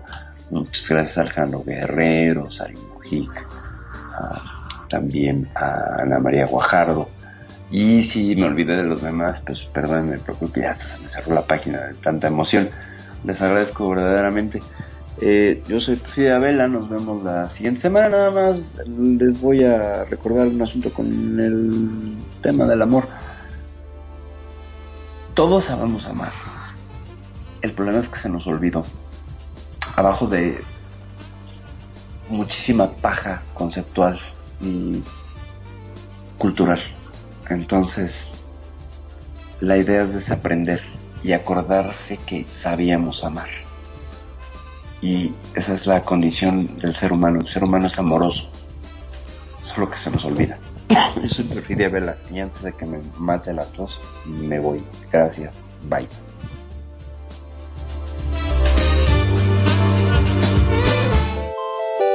Muchas gracias por habernos acompañado en este ciberviaje. Recuerda que si terminaste con confusión, hemos logrado nuestro objetivo. Y recuerda escucharnos todos los lunes de 5 de la tarde a 7 de la noche, horario Second Life. Solo aquí en Radio Consentido. No te olvides de buscarnos en redes sociales, Facebook, Radio Consentido, o nuestra página, radioconsentido.blogspot.com.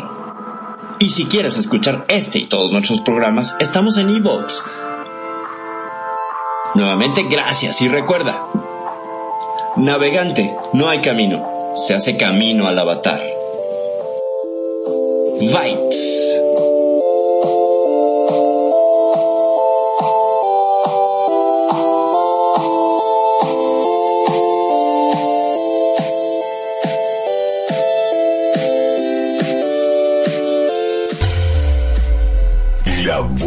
Música. Solo la puedes escuchar por aquí. Radio Consentido, consintiendo tus oídos. Tu mejor opción en radio por Second Life.